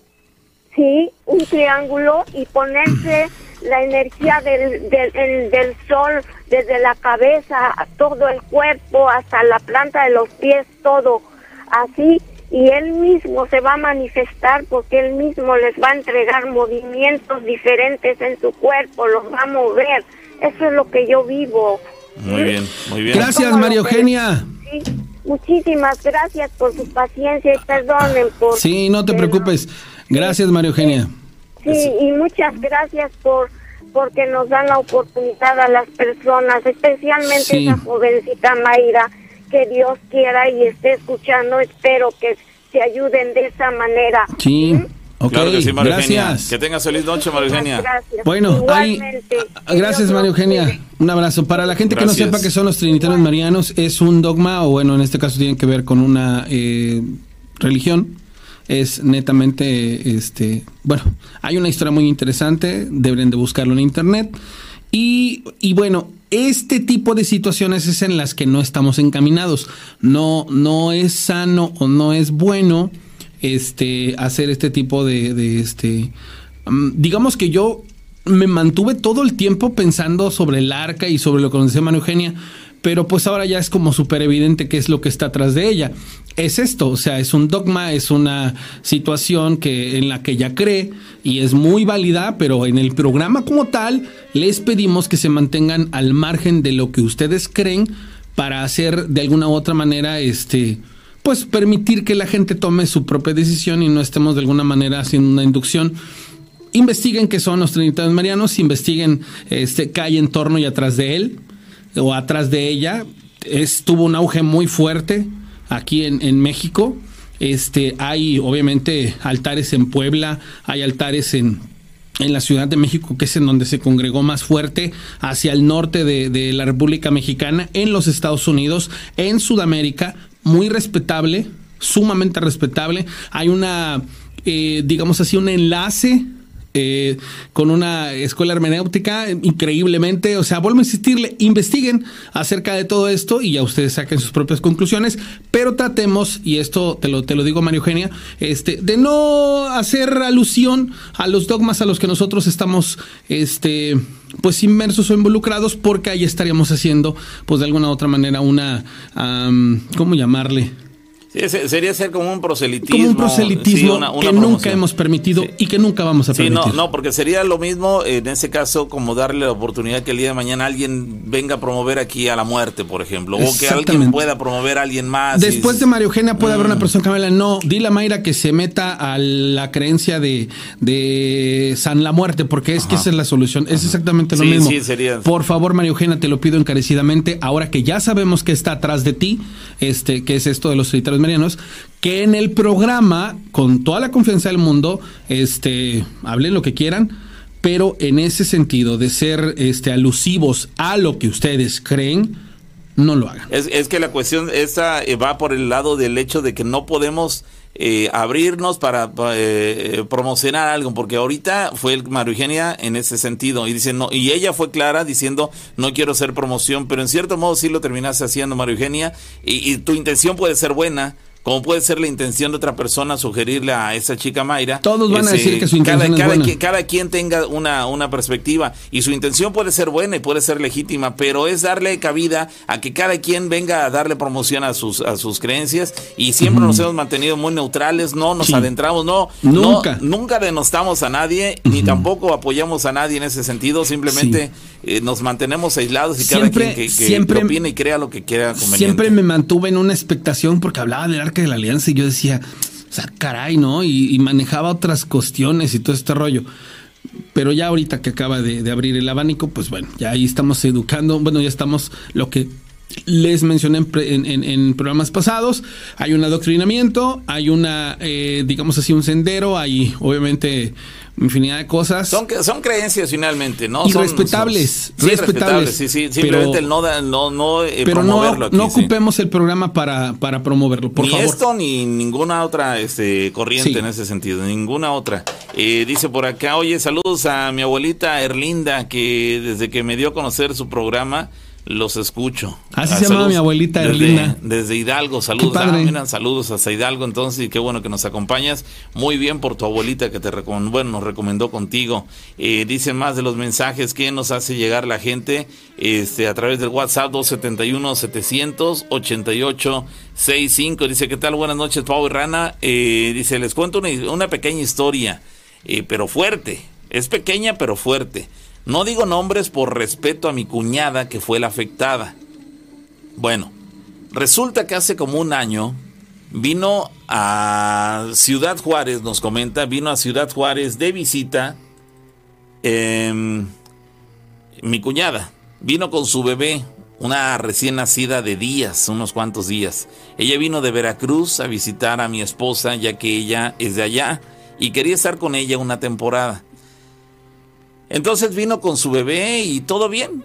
Yo trabajo aquí en Ciudad Juárez, Chihuahua, de supervisor de guardias de seguridad. Un día estaba, eh, estaban ellas dos preparando unos eh, típicos tamales jarochos para que yo los probara. Todo muy bien. Yo estaba durmiendo. Me desperté porque escuchaba que se estaban riendo y platicaban mientras preparaban los tamales. Ante este- esta situación yo me, senté y prendí la televisión. Mi hijo de tres años se acostó conmigo en el sofá a ver la televisión. Y la niña recién nacida de mi cuñada estaba en la cuna durmiendo. Cuando de repente se fue la luz, se fue la energía eléctrica. Eran como las 4 o 5 de la tarde. Se fue la luz, todo quedó en silencio y se empezó a sentir como un ambiente pesado, una cuestión extraña, pero se empezó a sentir así. Se sentía como cuando es domingo, así lo menciona él, como cuando es domingo, o así algo raro, como solitario, como cuando algo malo va a suceder. Se sentaron, ellas poquito, en un momento dado se sentaron a descansar de la labor que estaban realizando y cuando comentábamos que, porque ellas también lo sintieron, comentábamos que, que había algo raro, que el ambiente se sentía raro, salió un susurro, así lo menciona, salió un susurro escalofriante del cuarto de mi cuñada que dijo, algo malo va a pasar.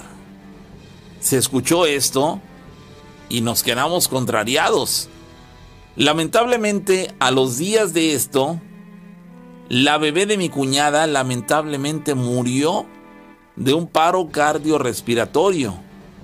Pero mi esposa y yo no dejamos de pensar que eso tuvo que ver, que la experiencia que les acabo de platicar tuvo que ver, que esa voz que escuchamos diciendo algo malo va a pasar, tuvo su desenlace justamente en el fallecimiento de esta pequeña bebé, un paro, cardi- eh, cardiorrespiratorio, es prácticamente un morir de, de un momento a otro, se dejó de latir el corazón y dejaron de respirar los, los pulmones y murió esta pequeña bebé. Increíble, ¿no? Porque regularmente un bebé, digo, a menos que sea por asfixia, es difícil pensar en un paro cardiorrespiratorio en un bebé y sin embargo sí sucedió. Caramba, pues qué buena anécdota. Ahí está, eh, ocurrió, dice que en Ciudad Juárez, que ocurrió hace como un año aproximadamente. Bueno, pues ahí está la anécdota. Gracias, saludos hasta el norte de la República Mexicana para la gente que nos está acompañando. Muchas gracias por estar ahí en sintonía y más aún compartiéndonos sus anécdotas. Gracias por hacerlo llegar. Y si es escalofriante, porque en ese caso implica algo eh, pues paranormal, la voz que escucharon, el tema de que se fue la luz y escucharon la voz esta y al tiempo, al poco tiempo falleció la niña, caramba. Dice el buen Guadalupe Hernández, el, mismo que del cual hablábamos, que nos comentó hace un rato que, que siempre manejan autobuses eh, de Monterrey a Puebla, en ese caso el día de hoy, recorrida de la ciudad de Monterrey a Puebla, y que nos escucha por internet. Dice, les he de contar que yo manejé en el inicio de la pandemia y la carretera de México a Laredo es la más transitada Definitivamente es la más transitada. Y en ese tiempo se encontraba sola. Muy poco tráfico. Muy desolada. Y siempre he manejado de noche y nunca he visto nada, es lo que nos dice Guadalupe Hernández. Bueno, e, el hecho de que se encontrara sola, con muy poco tráfico, quizá tenía que ver directamente con el asunto de la pandemia, probablemente. Este, y el hecho de que nunca hayas visto nada, pues no es eh, descabellado, porque hay muchas personas que en su vida jamás han visto nada, yo me incluyo en, una, en, esa lista. Yo jamás he visto nada, de verdad, jamás he visto nada, más allá de haber visto alguna vez en el día, en pleno día, porque eso fue lo, lo curioso y ya lo hemos platicado varias ocasiones aquí en el programa, haber visto en plena luz del día aquí en la ciudad de Córdoba, en el centro de la ciudad de Córdoba, este, lo que aparentemente era una, una, este, un, grupo de ovnis en el cielo y eso yo no me había percatado hasta que vi que otras personas lo vieron, pero eso, eso es lo único que vi y tuvo relación con el fenómeno ovni, no con lo paranormal. Entonces, eso es algo que, que no es extraño en ti, ni en mí, ni en muchísimas personas que jamás hemos visto nada. Bueno. Hola, buenas noches. ¿Quién habla? ¿Quién? Ivonne. Ivonne, ¿cómo estás? ¿De dónde nos hablas? de aquí de Orizaba. Ok, Ivonne, ¿qué pasó? Este, yo les iba a platicar una, una historia mm, de, tiene como un año, algo así. Ajá. Estaba, llegaba mi tío de trabajar y dice que se sentó a, a comer, pero que dice que de repente este vio cómo pasó una, como así como una sombra y dice que pues no le toma mucha importancia pero ya ya después dice que de repente miró a donde estaba la puerta de su casa y dice que vio la sombra de la Santa Muerte. En eso, este, mi tío agarró y que fue y, y que nos dice, oye, dice, mira lo que está en mi puerta. Entonces dice, échale agua bendita, agua bendita, y que le echan agua bendita y se remarcaba más y más y más. ¿A, qué le arrojaba agua bendita? A la Santa Muerte que estaba en su puerta. De hecho, creo que creo que ahí todavía sigue en esa puerta. ¿En que se, se formó como parte de...? Se formó, sí, se dibujó así, pero le echaba bendita y a más se alumbraba más y más y más. Oye, este, se formó en la, en la puerta, pero como parte de, como con pintura, o como parte de una humedad, este, como parte pues de la madera que se destacaba. Que, de la madera. Ok. Y, ¿Tú, has visto esta imagen? Sí. ¿Y sí se ve la muerte? Todos la vieron. ¿Tú también la has visto? Sí. Dice que, bueno, dice que es blanca. Dicen que es blanca. ¿Pero tú cómo la ves? Pues sí, es, era la blanca. Ahorita ahí sigue. Me parece que ahí sigue todavía. ¿No tienes imagen? No. ¿La puedes conseguir? Pues déjeme decirle a mi tío porque él es muy especial. Porque no, no dejaría que tomaras una foto. Ahí voy de, ahí voy de, ahí voy de, de- Cosas. Oye, voy, ahí voy de, de este, de mal consejo. Tómala escondidas. Y después pasó otra otra situación. Estábamos todos acá, era un diciembre. Y recuerdo que era yo, tendría yo como como entre 5, 6, 7 años. Y estábamos hacia afuera todos. Y de repente se empezó a escuchar así como aventaban piedras, piedras así. Y todos volteaban para ver quién era. No era nadie. Nadie. O sea, las piedras traspasaban así Ajá. pero no nos pegaban. Y Pero- yo, como Pero sí, pero esa sí, vez, pero sí veían las piedras, sí estaban las sí, piedras. se veían las piedras, pero no te pegaban, o sea, traspasaban las piedras. Tra- ¿Qué, traspa- un- ¿Qué es lo que traspasaban? A, las, per- a nosotros las piedras, O sea, para el momento en que tú veías que la piedra venía dirigida directamente a ti y ya esperabas el contacto en tu piel, resulta que no sentías nada. no. Y Ay, después dice que decidieron, creo que ahí, como iban a hacer una casa, dice que decidieron meter, creo que la máquina, y dice que encontraron unos huevos, unos huevos de, no sé si de, eran de pato, pero dice que estaban como, así como amarillos, pero enterrados en la tierra.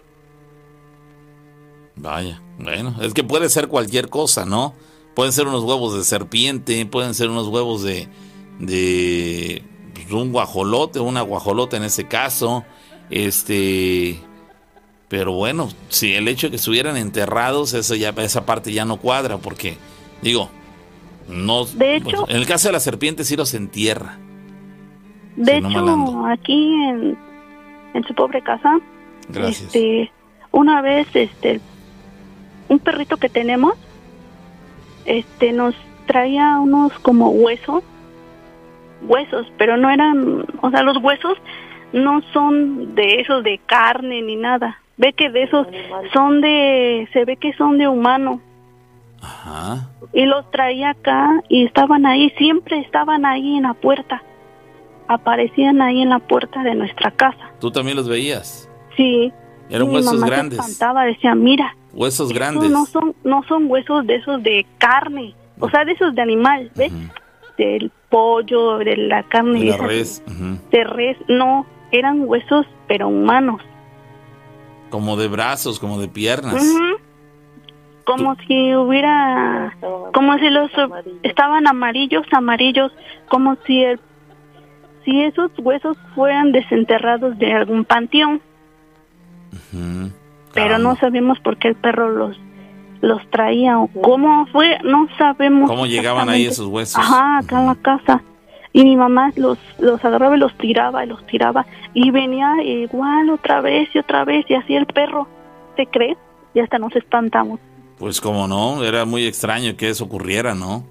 Caramba, ¿eso dónde les ocurrió o les sigo eh, pasando? Pues ahorita ya no, ahorita ya no. Este, pero sí, hasta yo vi una bruja. Ah, caray, ¿dónde la viste? Tendría yo como, bueno, exactamente mi edad no me acuerdo, pero estaba yo así adentro de mi casa y en donde vive una vecina, así en su techo, así yo me asomé y todos gritaban ahí de mi familia, es una bruja, miren una bruja cómo se sube ahí al techo. Y sí, la vecina nos dijo que sí, que venía constantemente a molestar porque su venía a molestar a su bebé. Ujú. Y ¿Y, y sí se veía la bruja que estaba así. qué fue lo que en- viste? Se veía como estaba ahí en el techo. ¿Pero qué fue lo que viste? Pues a la, a la mujer, a la mujer. ¿Pero viste una mujer o viste Ajá, porque, porque, sí, lo- porque, porque muchas en el ocasiones... techo ahí trepada como bruja. ¿Cómo Porque- la describes? Sí, a eso me refiero. ¿Cómo, cómo era? Pues no tenía pies. Pero era una mujer. Sí, Y llevaba, eh, eh, iba vestida, Flotaba. desnuda, ajá. Mm, eso exactamente no me acuerdo. Solo me acuerdo que no tenía pies, pero que estaba así como, como que rascando así el- la lámina, así. Caramba. Pues que, que Sí, eh, en ese... de noche, en ese- como era En ese caso, tu descripción contrasta con lo que nos han dicho otras personas que aparentemente han visto una bruja, que, que la ven como si fuera un guajolote de grandes proporciones, pero, pero guajolote al, al fin, que con una cara distinta y grande, pero guajolote. Es decir, tú en ese caso viste la figura de una mujer. Sí, Bueno, ahí va en, en discordancia con lo que luego nos comentan otras personas. y acá Extraño. nuestro árbol, una vez mi tía cuando vino, vino a visitarnos, dice que escuchó como un aleteo, pero no era un animal, o sea, no es un animal, era un pájaro grande, dice mi tía, pero grande. Igual mi otra tía nos confirma que sí, que en su techo han estado rasque y rasque y dice que se asoman y que no no es nada. Pero así a, a la que le han pasado cosas es a mi so- una de mis sobrinas que se le aparece un hombre, Caramba. Un hombre así dice que alto, negro, negro, alto, que la viene a molestar. ¿De qué manera, de qué, bueno- de, de qué manera la molesta? Pues se acerca a ella o le está observando allí en su cama. Oye, preguntan que si cerca de tu casa no hay algún rastro, como para que, por ejemplo, entendamos que en los rastros generalmente hay unos sopilotototes, mano, que llegan No. a, a ser eh, descomunales y digo, podríamos ir por esa línea, pero en tu caso No. nada de ello. No, O sea, es, eh, ahora es campo abierto, hay casas, edificios, no sé.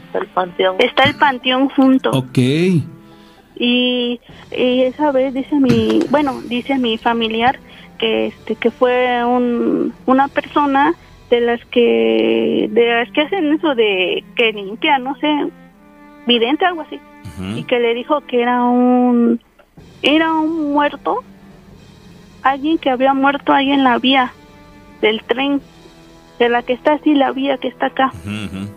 Era y se posesionó del terreno y o sea y decía que esa esa persona que se le aparece a mi sobrina se la quiere llevar a la niña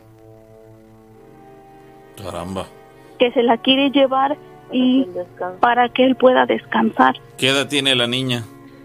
tendrá como 16 pero ella luego despierta pero despierta muy mal ¿En qué sentido? asustada temblando y luego no puede dice que gritar Es acosada mientras duerme. sí ¿Tú has hablado Siempre. con ella? siempre la molesta y la molesta. ¿Tú has hablado con ella? ¿Mandé? ¿Tú has hablado con ella? Sí, luego viene a platicarnos. ¿Y qué te cuenta? ¿Qué, qué le pasa? Dice que le da harto miedo. Luego se esconde, dice que en las cobijas, porque luego lo ve como se, la está observando. Y así cosas que, que han pasado que Pero, donde pero- está mi tío, ¿A, a ella la, También. ¿A ella la ataca físicamente o solamente Sí. el, el solo hecho de verlo? la observa y la ve. Pero no la toca, no la agrede. No, solo la ve. Él está, se sienta ahí junto a ella. Caramba. ¿Y su familia? Y, y pues igual dice que luego escuchan cosas y esos ruidos sienten que los observan mucho. Igual para concluir, este Oye, pues, antes de que concluyas, yo tengo una pregunta. ¿Por qué, por qué te sopea todo tu tía? ¿Cómo? Sí, porque o sea, todo lo que tú nos dices te lo va diciendo tu tía, la logramos Ah, escuchar. porque ¿A ella no ella- le, gust- no le gusta la llamada o no le gusta hablar o cómo? Es que ellos no, no están acostumbrados. Ah, ok, ok, ok, Son personas reservadas y Ya, ya, casi ya. no les gusta platicar así, más que con nosotros que luego nos dicen. Es que yo de pronto escucho Y- la voz, ¿no? Que dice lo mismo y me quedo así como No, es que le va, le va pasando, le va los recordando datos. detalles. Ujú, Sí, son tan- Y hay otra que nos platicó mi abuelo. Dice que, que había una mujer mala, pero mala, de, de nuestra familia, y que dice que ella fue la que, que mató a sus hermanos con maldad. Ah. Brujería. Dice que así entonces. se fueron muriendo sus hermanos de mi abuelo.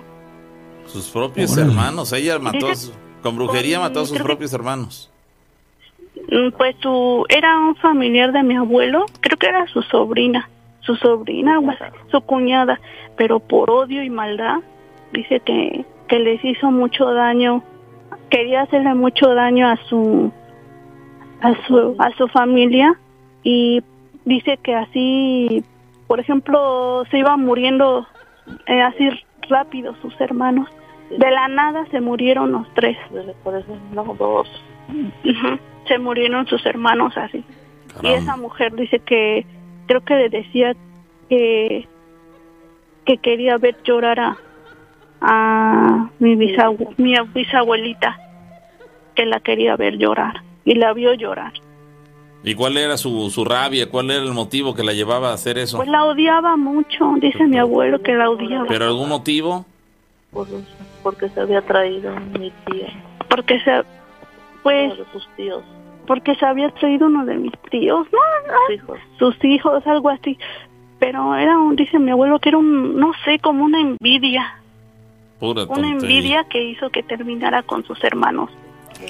Pura, pura-. Los hermanos, hay un dicho que dice que los hermanos se conocen a- a- habiendo este herencia de por medio. Qué triste, oye. Murió uno y al mes murió el otro.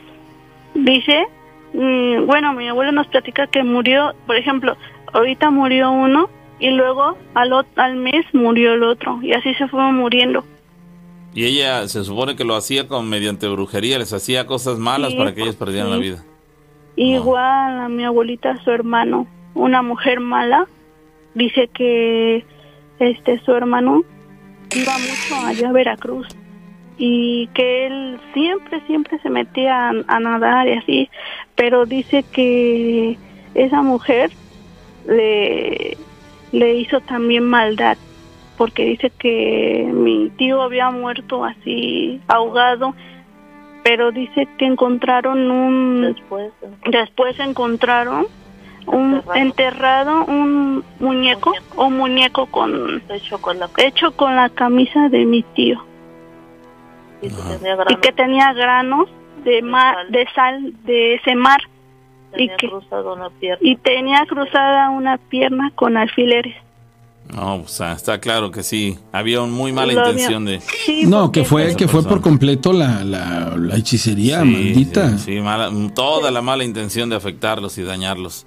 Pero bueno, ni hablar, eh, nos queda claro que, que a pesar de lo que pudiéramos pensar cualquiera de nosotros, hay gente con la mente muy podrida y que lamentablemente tiene conocimientos que van más allá del común de la gente y los emplean para cosas este, bobas y estúpidas y absurdas como esto y bueno, acabó con, la, con su propia familia, que se podría esperar a alguien que no fuera su familia, ¿no? Pero bueno. ¿Eso dónde ocurrió, amiga? Aquí en Orizaba. En Orizaba. ¿Hace qué Y todavía tiempo? pasa uh, muchas cosas. ¿Hace qué tiempo? Ahorita una prima dice que ha escuchado, una prima ayer que me estaba platicando por el WhatsApp, dice, oye prima, ¿ya escuchaste a los perros que están aullando mucho? Y oye, yo escucho un lamento, se oye un lamento, dice, ¿ya escuchaste? Le digo, no, la verdad no. Dice, no, es que aquí sí se escucha mucho un lamento. Digo, dice, como si alguien se estuviera quejando, dice, pero no es nadie, dice. Caramba. Pues sí, Sí. es muy, muy lamentable. ¿Por qué parte de Orizaba sucede esto? De, por Por, por el panteón de municipal. municipal, Porque está ahí la entrada junto a la vía. Alvarado. eh, donde está el puente, por Ah, el ok. puente. Sí, el Sí, sí, en principal, entrada, sí, el en la principal vas. Sí, Está junto a bomberos, ¿no? Por ahí. Caramba. Sí. Bueno, pues muy interesante lo que nos acabas de comentar. Muchas gracias por, por compartirlo, amiga. Sí, Ahí después le platicamos más porque mi abuelo nos platica muchas historias. Claro que sí. Aquí estaremos listos para escucharte, ¿va? Dispuestos y ansiosos. Gracias, amigo. Un abrazo. Gracias. Feliz noche. Me, me llamaba la atención tú cuando escuchaba yo las dos voces porque me, me- me quedaba así como de... Hasta miedo me daba, ¿no? la expresión. No, sí, yo lo hacía, entiendo. lo, lo hacía por, por, eh, por auxiliarle en lo que nos estaba platicando. Bueno, continuamos, señores. En- dice, Tengo buen una- día, siempre los escucho en San Rafael Calería desde la primera temporada. Felicidades, gracias. Tengo una, una historia que me hicieron llegar aquí al WhatsApp, con gusto se las voy a compartir. Dice, buenas noches, mi historia es la siguiente, tiene 20 años aproximadamente. Mi abuelo nos contaba que él tiene un espejo que era de su papá y que éste se lo había regalado. Dicho objeto era todo redondo, más o menos como de un metro. Comentaba mi abuelo que dicho espejo salía, que de dicho espejo salía una persona tipo monje con una túnica café Y él decía que este ser se salía en un mes específico. La verdad no recuerdo con exactitud qué mes. Comentaba que antes de que saliera esta persona, el espejo empezaba a pandearse como si fuera agua y como que desprendía una especie de destello por dentro. En una ocasión, mi abuelo vio a un ser saliendo del mismo espejo que se encontraba junto a la cama, al lado de sus pies. Dice que cuando salió pasó cerca de mi abuelo. Él se hizo el dormido para poder verlo bien, pero que este ser solo salió por seis minutos más o menos del espejo, se dirigió a la salida y regresó nuevamente para meterse al espejo. Según mi abuelo, él decía que el espejo era un portal para este ser, ya que mencionaba que era un encanto del mismo espejo. Esta es mi historia y es lo que a nosotros nos pasó. Ahí está. Dice, eh, en mi historia, Marco, perdón, en mi historia eh, hay un- algunos detalles que, que están como, como perdidos, dice, pero, ala, ¿te imaginas? O sea, ¿portal de quién todo? ¿De Sí. qué? Sí, no, eh, muchas preguntas como siempre en múltiples historias eh, nos dejan preguntas sin respuestas y todos quedamos contrariados esperando llegar a alguna conclusión, pero es, eh, verdaderamente es complicado ni hablar. Eh, oye, continuamos, ya estamos en la recta final de la emisión del día de hoy, recordándoles WhatsApp 271 700 8865 y el teléfono en cabina 271 71 75 945 dice, ¿qué tal? Buenas noches, Pau y Rana. Esto que les voy a contar le pasó a mi hijo la mañana de ayer jueves. Él tiene 8 años de edad y por lo regular se despierta a las 8 de la mañana, pero esta ocasión se despertó a las 5. Y dice que lo hizo porque escuchó a una mujer llorando en la calle que está al lado de la casa. Y que el momento que él escuchó a esta mujer llorando, que se tapó de pies a cabeza del miedo que le dio. Eso me lo contó en cuanto me despertó, que ya iban a dar las 7. Yo tratando de que no se sugestionara, no le tomé mucha importancia de momento. Pero pasando media hora traté de comentar esto y guardando silencio para que él me imitara el llanto que escuchó y al momento escuchamos ese llanto. Solo fueron unos cuantos segundos. Yo hice alusión que tal vez era la vecina, pero no, pues la vi en la mañana. Desafortunadamente, mis hijos tienen esa habilidad de ver cosas, pues cuando estaba bebé decía que un niño no lo dejaba dormir y nunca pudo dormir en su cuna. Y a los tres años veía a una persona en los cuartos del fondo. Él alcanzaba a apreciar a una persona en los cuartos del fondo y al poco tiempo lo reconoció en una fotografía de los vecinos. Pues la persona que veía es un vecino que ya falleció. Saludos desde la unidad antorchista aquí de Córdoba. Caramba. El niño teniendo tres años veía una persona que allá en la profundidad del, lugar, allá en los cuartos del fondo y después tuvo la oportunidad, accidentalmente, quiero pensarlo así, de haber visto una foto en la cual, este, una foto que, que pertenecía a algunos de los vecinos del lugar, y en la cual él pudo identificar a la persona a la cual él veía eh, en ocasiones en el fondo, en los cuartos del fondo. Y bueno, resultó que era un vecino el cual ya falleció. Caramba, sí, queda claro que hay, hay niños que desde muy pequeños desarrollan habilidades y los padres pues mm, se sorprenden por eso, caramba, ninguno de nosotros, de la familia, ni de la mamá, ni del papá, ni nosotros, ni nadie alrededor de, de la familia, el resto de la familia tiene este tipo de habilidades y mi hijo salió con estas eh, características, algo extraño, pero bueno, cierto, al grado de que aquí nos están, nos están compartiendo sus anécdotas. Gracias, gracias a la gente que lo hace. Dice por acá, ¿qué tal? Eh, dice, buenas noches, tocando el tema de los conductores de, de, la DO, dice, mi esposo suele escuchar sus historias. Y su idea ha sido poner su programa cuando va en carretera con rumbo a Oaxaca. Pero lamentablemente la señal es muy mala hacia ese lugar. Su idea surgió ya que un día con rumbo a Oaxaca dice que él iba concentrado en el, camino cuando de repente, el eh, conductor de autobús de pasajeros, cuando de repente vio en una curva como una cepa de plátano. Ahí en la curva como una cepa de plátano. Se empezó a mover eh, eh, como una cepa de plátano, perdón, eh, esta cepa de plátano se empezó a mover, pero de una forma muy extraña, como si le dijera adiós. Él, muy confundido ante este hecho, decidió abrir su ventanilla para ver hacia afuera. Eh, no, para ver si afuera, perdón, para ver si afuera estaba corriendo aire. Al abrirla dice que todo estaba tranquilo y sacó inclusive la mano para sentir el aire, para sentir la intensidad del viento que se estaba, eh, que se estuviera presentando en el lugar, pero pues no percibió nada, no corría nada de aire, así que, que, le llamara la atención y conforme pas- pasaba más cerca de la planta, esta planta le, le seguía diciendo adiós. Al siguiente día le tocó regresar a Tuxtepec y no se quiso quedar con la duda. Así que cuando volvió y pasó por el mismo lugar, decidió observar bien el lugar y se dio cuenta que a la orilla de la carretera estaba una cruz, la cual no vio la noche anterior. Y lo más lógico para él fue pensar que lo que pasó la noche anterior tuvo que ver con la persona que ahí murió.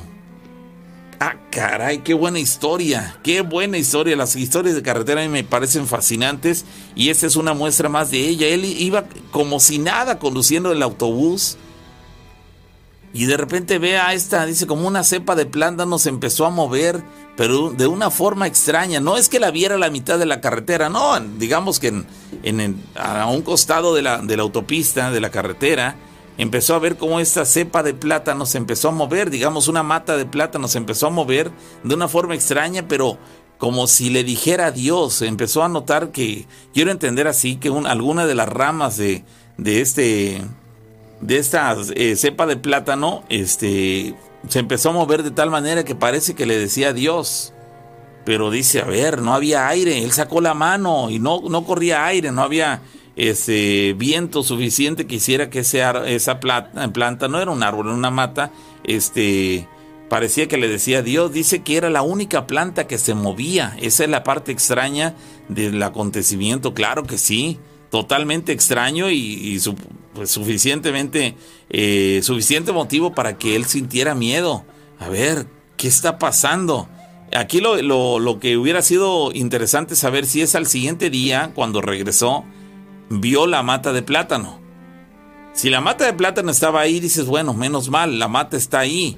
Pero si al siguiente día, cuando regresó, dice, a ver, había diferentes árboles, pero de ninguno era una mata de plátano. Entonces, ¿qué fue lo que vi anoche? Entonces, ahí está la anécdota muy interesante y este, y pues sí, saber, eh, ahora la, pregunta que queda en el aire, ¿qué, ¿cuál fue el mensaje que quiso de- dejarle a esta persona, a este amigo, este, la, el movimiento de esta, de esta mata? Este, pero bueno, Bueno, bueno, Hola, buenas noches. ¿qué tal? ¿quién habla? Soy su amiga de Kansas City. Hola Silvia, ¿Cómo están? Bien. aquí ya casi en el final Aten- del programa, Silvia. atentos a lo que nos cuenta la gente, Silvia. Sí, los escuché. ¿Sabes? Te quería contar algo. Ahorita que comentó la muchacha sobre las piedras que dice que le atravesaban su cuerpo. ¿Sí? Ah, ah, una vez platicando con mi esposo, él me platicó algo así parecido. Luego, investigando, me di cuenta que eso se llama litotelergia, que básicamente es como una lluvia de piedras. Ok. Resulta que él me contó que, que en su casa a ellos no los atravesaban las piedras en sí, de hecho ni los tocaban. Pero cuando su papá rara vez se iba de parranda, dice que, que cuando él andaba haciendo de las suyas, en su casa luego luego sabían porque se oía como si como si hubiera unos pájaros pues les dicen no son no son búhos. Cómo cómo dijiste ahorita que, que son lechuzas pero esas lechuzas eran mucho más grandes de lo normal. Entonces esas lechuzas pasaban y chiflaban muchas veces ahí cerca de la casa y ellos ya sabían que su papá andaban pues en alguna cantina, ¿verdad? Por allá en la parranda. Pero no solo eso, sino que cuando su papá ya iba en camino para la casa, dice él que hace cuenta que adentro de la casa, como si cayeran piedras, como si llovieran piedras. Ajá. Dice que, dice, a mí nadie me contó porque yo me acuerdo que a veces estábamos sentados viendo televisión y dice que de la pared como si traspasaran piedras, como si les lanzaran piedras y brotaran de la pared y cayeran muy cerca de los pies de ellos. Qué Dice que eso, es, eso es muy raro porque era nada más cuando su papá andaba tomando. Empezaban las lechuzas ahí volando como locas y la, las lluvias de piedras adentro de la casa. Caramba, ¿qué- ¿te imaginas una ese tipo de experiencias? De verdad parecieran eh, guiones de una película de, de suspenso, de terror. Que, que, que, que lluevan piedras dentro de tu propia casa, que salgan disparadas. Supongo yo que salen disparadas, ¿no? Sí, dice que dice que hace cuenta como si les lanzaran, como cuando te lanzan una piedra. Ya ves que la muchacha ahorita dijo que le lanzaban las piedras y ellas veían que sentían que no las tocaba, pero las atravesaban. Ujú, Se seguían de largo. Entonces eh, él dice que se oía como si le lanzaran las piedras de afuera para adentro de la casa, Ujú. pero veían como si la piedra saliera de la pared, como si la piedra atravesara la pared y cayera muy cerca de los pies de ellos. Nunca los golpeaban. Hay, hay un, dice hay, que sí. Hay una historia que nos contó el abogado, ¿te acuerdas? De una casa aquí en Orizaba cuando él era parte de la corporación de policía, que él fue con elementos y llegando a la casa les empezaron a, de la casa, de la parte de atrás de la casa, una lluvia de piedras. Pero claro, ahí sí todas las piedras hicieron contacto con ellos. Sí, sí, sí. ¿Te acuerdas? Sí. Aquí la, la- la relevancia es que estas piedras no tienen, o sea, sí, sí. son como en la misma en la misma situación, pero estas piedras no tienen contacto con ellos. Sí, ahí sí. que las movió. Se desmaterializaban Sí, ah, te llegaban en contacto. O bueno, con- a lo mejor igual personas. no se desmaterializaban, sino que eh, realmente nunca fueron un objeto físico. Sí, sí, probablemente también. Sí, Wow. pues, Pero bo- acá en la casa de él dice que sí, porque de hecho hasta las podían agarrar. caramba. Eran piedras literales. Ajá. No es que se les figuraran piedras o que se desintegraran ni nada, dice que eran piedras, porque eh, había veces pues eh, su mamá se ponía a barrer las piedras porque eran muchas piedras, ¿Te imaginas? Ya pero para. era nada más, era nada más cuando su papá andaba de borracho. Y ella ya sabía, dice que era, era raro porque su papá no era una persona que se mantuviera haciendo eso muy seguido. Sí, claro. Pero sí, cuando lo hacía, eso pasaba, empezaban esos pájaros grandes que les decían lechuzas. Es más, yo hasta le pregunté, oye, pero dicen que las lechuzas, que son brujas, que son como bolas de lumbre. Y él me dijo, no, no. Dijo, porque yo las vi. Se paraban en el pretil de, del techo. Ajá, Sí, ¿sabes qué es el pretil, va? ajá. El pretil del techo, la bardita que tiene el techo donde van los canales del agua. Sí, bueno, sí, sí. dice que ahí se paraban esos pájaros, pero él dice que, que no se parecían a las lechuzas normales, las que vemos donde quiera, que eran más grandes, que más bien parecían como guajolotes, pero muy raros.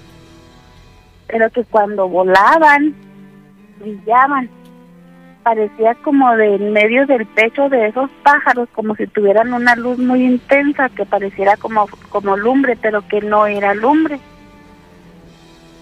Y él dice, yo las vi y las vi muchas veces. Dice, me cuesta trabajo platicarlo porque mucha gente no me cree. Dijo, pero siempre que mi papá andaba haciendo eso, eso pasaba. Y con, con su hermano más chico de él pasa lo mismo, pero ese sí es bien como dicen, Piru Golfo, Ujú. se la pasa en la parranda Sí. y, también le pasa lo mismo.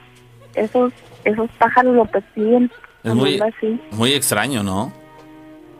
Y Sí, es raro, pero yo ni siquiera sabía que ese fenómeno tenía nombre. ¿Y cómo se Se llama? llama litotelergia. Oh, ya. No, nunca había escuchado hablar de él.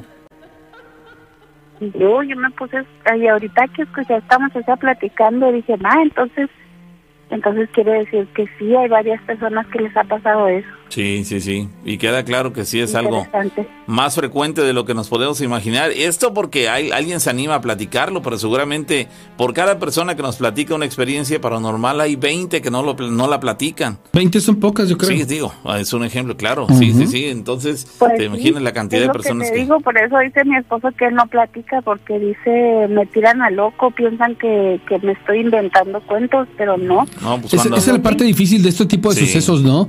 El, el, el a quién me acerco porque realmente sí. Sin que me tiren a loco, ¿no? Sí, cuando, cuando tenga oportunidad que nos marque para también que nos cuente sus experiencias. Aquí nadie tira loco a nadie y el que lo hace, bueno, usted lo hace muy a su interior, pero no, no, no lo podemos externar aquí abiertamente porque no, no se vale de- el, el asunto hacerlo así, pero, pero ahí cuando tenga oportunidad dile que aquí esperamos su llamada, ¿sale? Órale, pues, que pasen buenas noches. Gracias. Que estés muy bien, Silvia. Buenas noches. Saludos. Bye. Bueno, ahí está, dice, buenas noches, solo para comentar que referente a la muchacha que habló, que a su sobrina se aparece un hombre por las noches en su recámara, a mí me pasa algo similar, o mejor dicho, igual. Veo a una sombra, algo alta, en la esquina de mi cuarto, pero es eh, no algo alta, es muy alta. Esta sombra me observa por las noches e incluso hay ocasiones que no me deja dormir y al igual que a la chica, una vez que eh, me quedo dormida, bueno, una vez que me quedé dormida, sentí una gran ansiedad que hizo que abriera mis ojos, ante lo cual yo no podía moverme y podía sentir cómo esa cosa me observaba fijamente. Yo intenté gritar, pero simplemente no podía. Mis gritos, digamos que se ahogaban, no los podía expresar. A lo cual empecé a sentir cómo se dormía la mitad de mi cuerpo. Cuando yo, en mi mente, le grité una grosería a este ser, pude sentir por fin mi cuerpo. En cuanto esto ocurrió, rápidamente me levanté de la cama, prendí la luz y fue una experiencia verdaderamente horrible que no quiero volver a sentir jamás en mi vida. Caramba, ahí está otra chica contando la experiencia de vivir en su propia recámara en el momento en el que está descansando plácidamente, pues ya preparando lo que es el día siguiente, se ve asediada por una figura pues digamos humanoide porque aparentemente es una sombra con características como como de un ser humano, caramba, que se le queda viendo. La limita la, la angustia y este y hasta que ella pudo gritar en su mente, dice, porque fue en mi mente, el grito no me salió de la de la garganta, eh, pude emitir una grosería en mi mente, es que pude sentir que mi cuerpo quedó liberado, rápidamente me levanté de la cama, prendí la luz y el asunto quedó eh, superado, caramba. Ahí, ahí está entonces para la gente que se ve eh, inmiscuida en este tipo de, de situaciones y no de repente se les olvidan las oraciones, eh, algo básico como una oración, un Padre Nuestro, algo así que se emplea Es que para se te bloquea la mente, güey. O sea, yo creo que está muy perro. Sí, sí, definitivo. Ah, ah, eso sí, La acuérdense, grosería, ¿eh? acuérdense de, de esto. No es tanto el que digan groserías, vuelvo a insistírselo. Es el, el que fonéticamente ocupemos la voz para elevar la vibración del lugar. Y si no le salen groserías, pues gritos.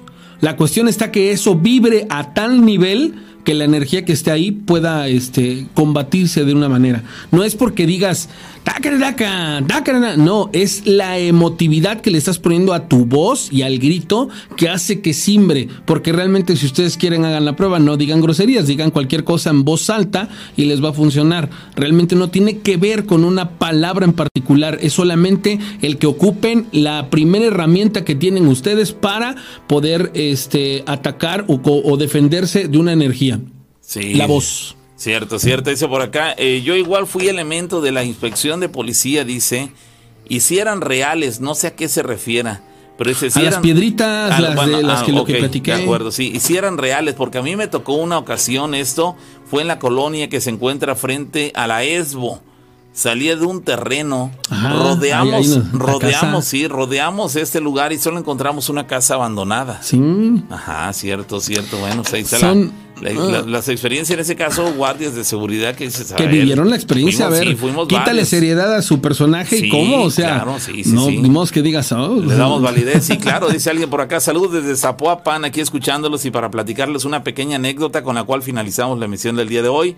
Platicarles una pequeña anécdota, eh, la cual tiene que ver con los perros aullando de maneras extrañas, la cual la mayoría de la gente dice que cuando eso eh, sucede al día siguiente o dos máximo, hay difunto seguro y realmente lo he estado analizando y, y es verdad.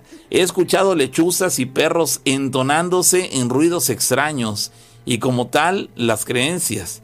Al día siguiente muere una persona del pueblo. Así pasó ayer. Se escuchaba perros aullando y hoy, por desgracia, falleció una señora muy conocida aquí en el pueblo. La creencia es que los perros y las lechuzas pueden presentir la presencia de la muerte cuando viene por sus, eh, dice, por sus enlistados, dice, y así le dan la bienvenida a la muerte. Si en otra ocasión pasa algo similar, trataré de tomar evidencia. Sí, sí, hay, hay muchas personas que podemos dar testimonio de algo así, pero también en mi caso personal ha ocurrido que escucho, digamos, a los perros aullando o a la lechuza y resulta que pasa un día, pasan tres días, pasan tres semanas, pasan cuatro semanas y nunca fallece nadie, o por lo menos no me entero. Y hay otras ocasiones en las que sí. Entonces, en mi experiencia, a veces sí y a veces no. Pero bueno, son, son este, las eh, evidencias de- o los, el sentimiento, la experiencia que tiene cada persona respecto al tema. Eh, dice alguien por acá, oye Pavo, la chica que habló hace un momento que dijo que se llamaba Ivonne, es la misma que habló el miércoles, es Mayra. Este la que ve eh, la que ve a los ojos de las personas y les dice qué es lo que les sucede. ¿Se acuerdan? Yo soy Alejandro Gutiérrez desde Veracruz, los escucho y si es la misma voz. Dice, la vez pasada dijo llamarse Mayra Ivón. Tiene la voz de niña, pero tiene 25, 25 años. años. Ese día lo comentaste. Coméntalo al aire, verás que sí es la misma persona. Este, está medio rara esta familia, dice en su comentario. Chécalo y verás que sí es la misma persona y su mamá era la que estaba ahí susurrando eh, al oído como la vez pasada. Tienes razón. Sí, ¿no? Entonces sí era la misma razón. chica. Y es que lo- ahora nos dijo Ivonne, pero el otro día este, di- dijo, Dijo Mayra, Mayra. Pero como dice este amigo, aparentemente creo que la vez pasada dijo llamarse Mayra Ivonne. Pero nosotros nos quedamos con el nombre de Mayra. Y ella es de Orizaba, ¿no? Es de Es de Orizaba. Orizaba, Sí, entonces, era la misma chica. la misma chica. Bueno, pues ahí está la, la conclusión. Bueno, vamos a finalizar la emisión del día de hoy, agradeciendo a toda la gente que se ha desvelado eh, con nosotros una vez más. Ya nos extralimitamos del tiempo, pero bueno, eso no es raro, regularmente así sucede. Así Gracias. que gracias a la gente que se ha desvelado una vez más con Que nosotros. tengan un feliz de semana sensacional. Soy César René Morales La Rana. Les deseo que tengan un sábado de descanso y un domingo también para los que descansen, los que sigan laborando. Échenle muchas ganas y cualquier cosa que quieran, necesiten, ocupen, se les ocurra, mándenme un WhatsApp. Yo casi no duermo.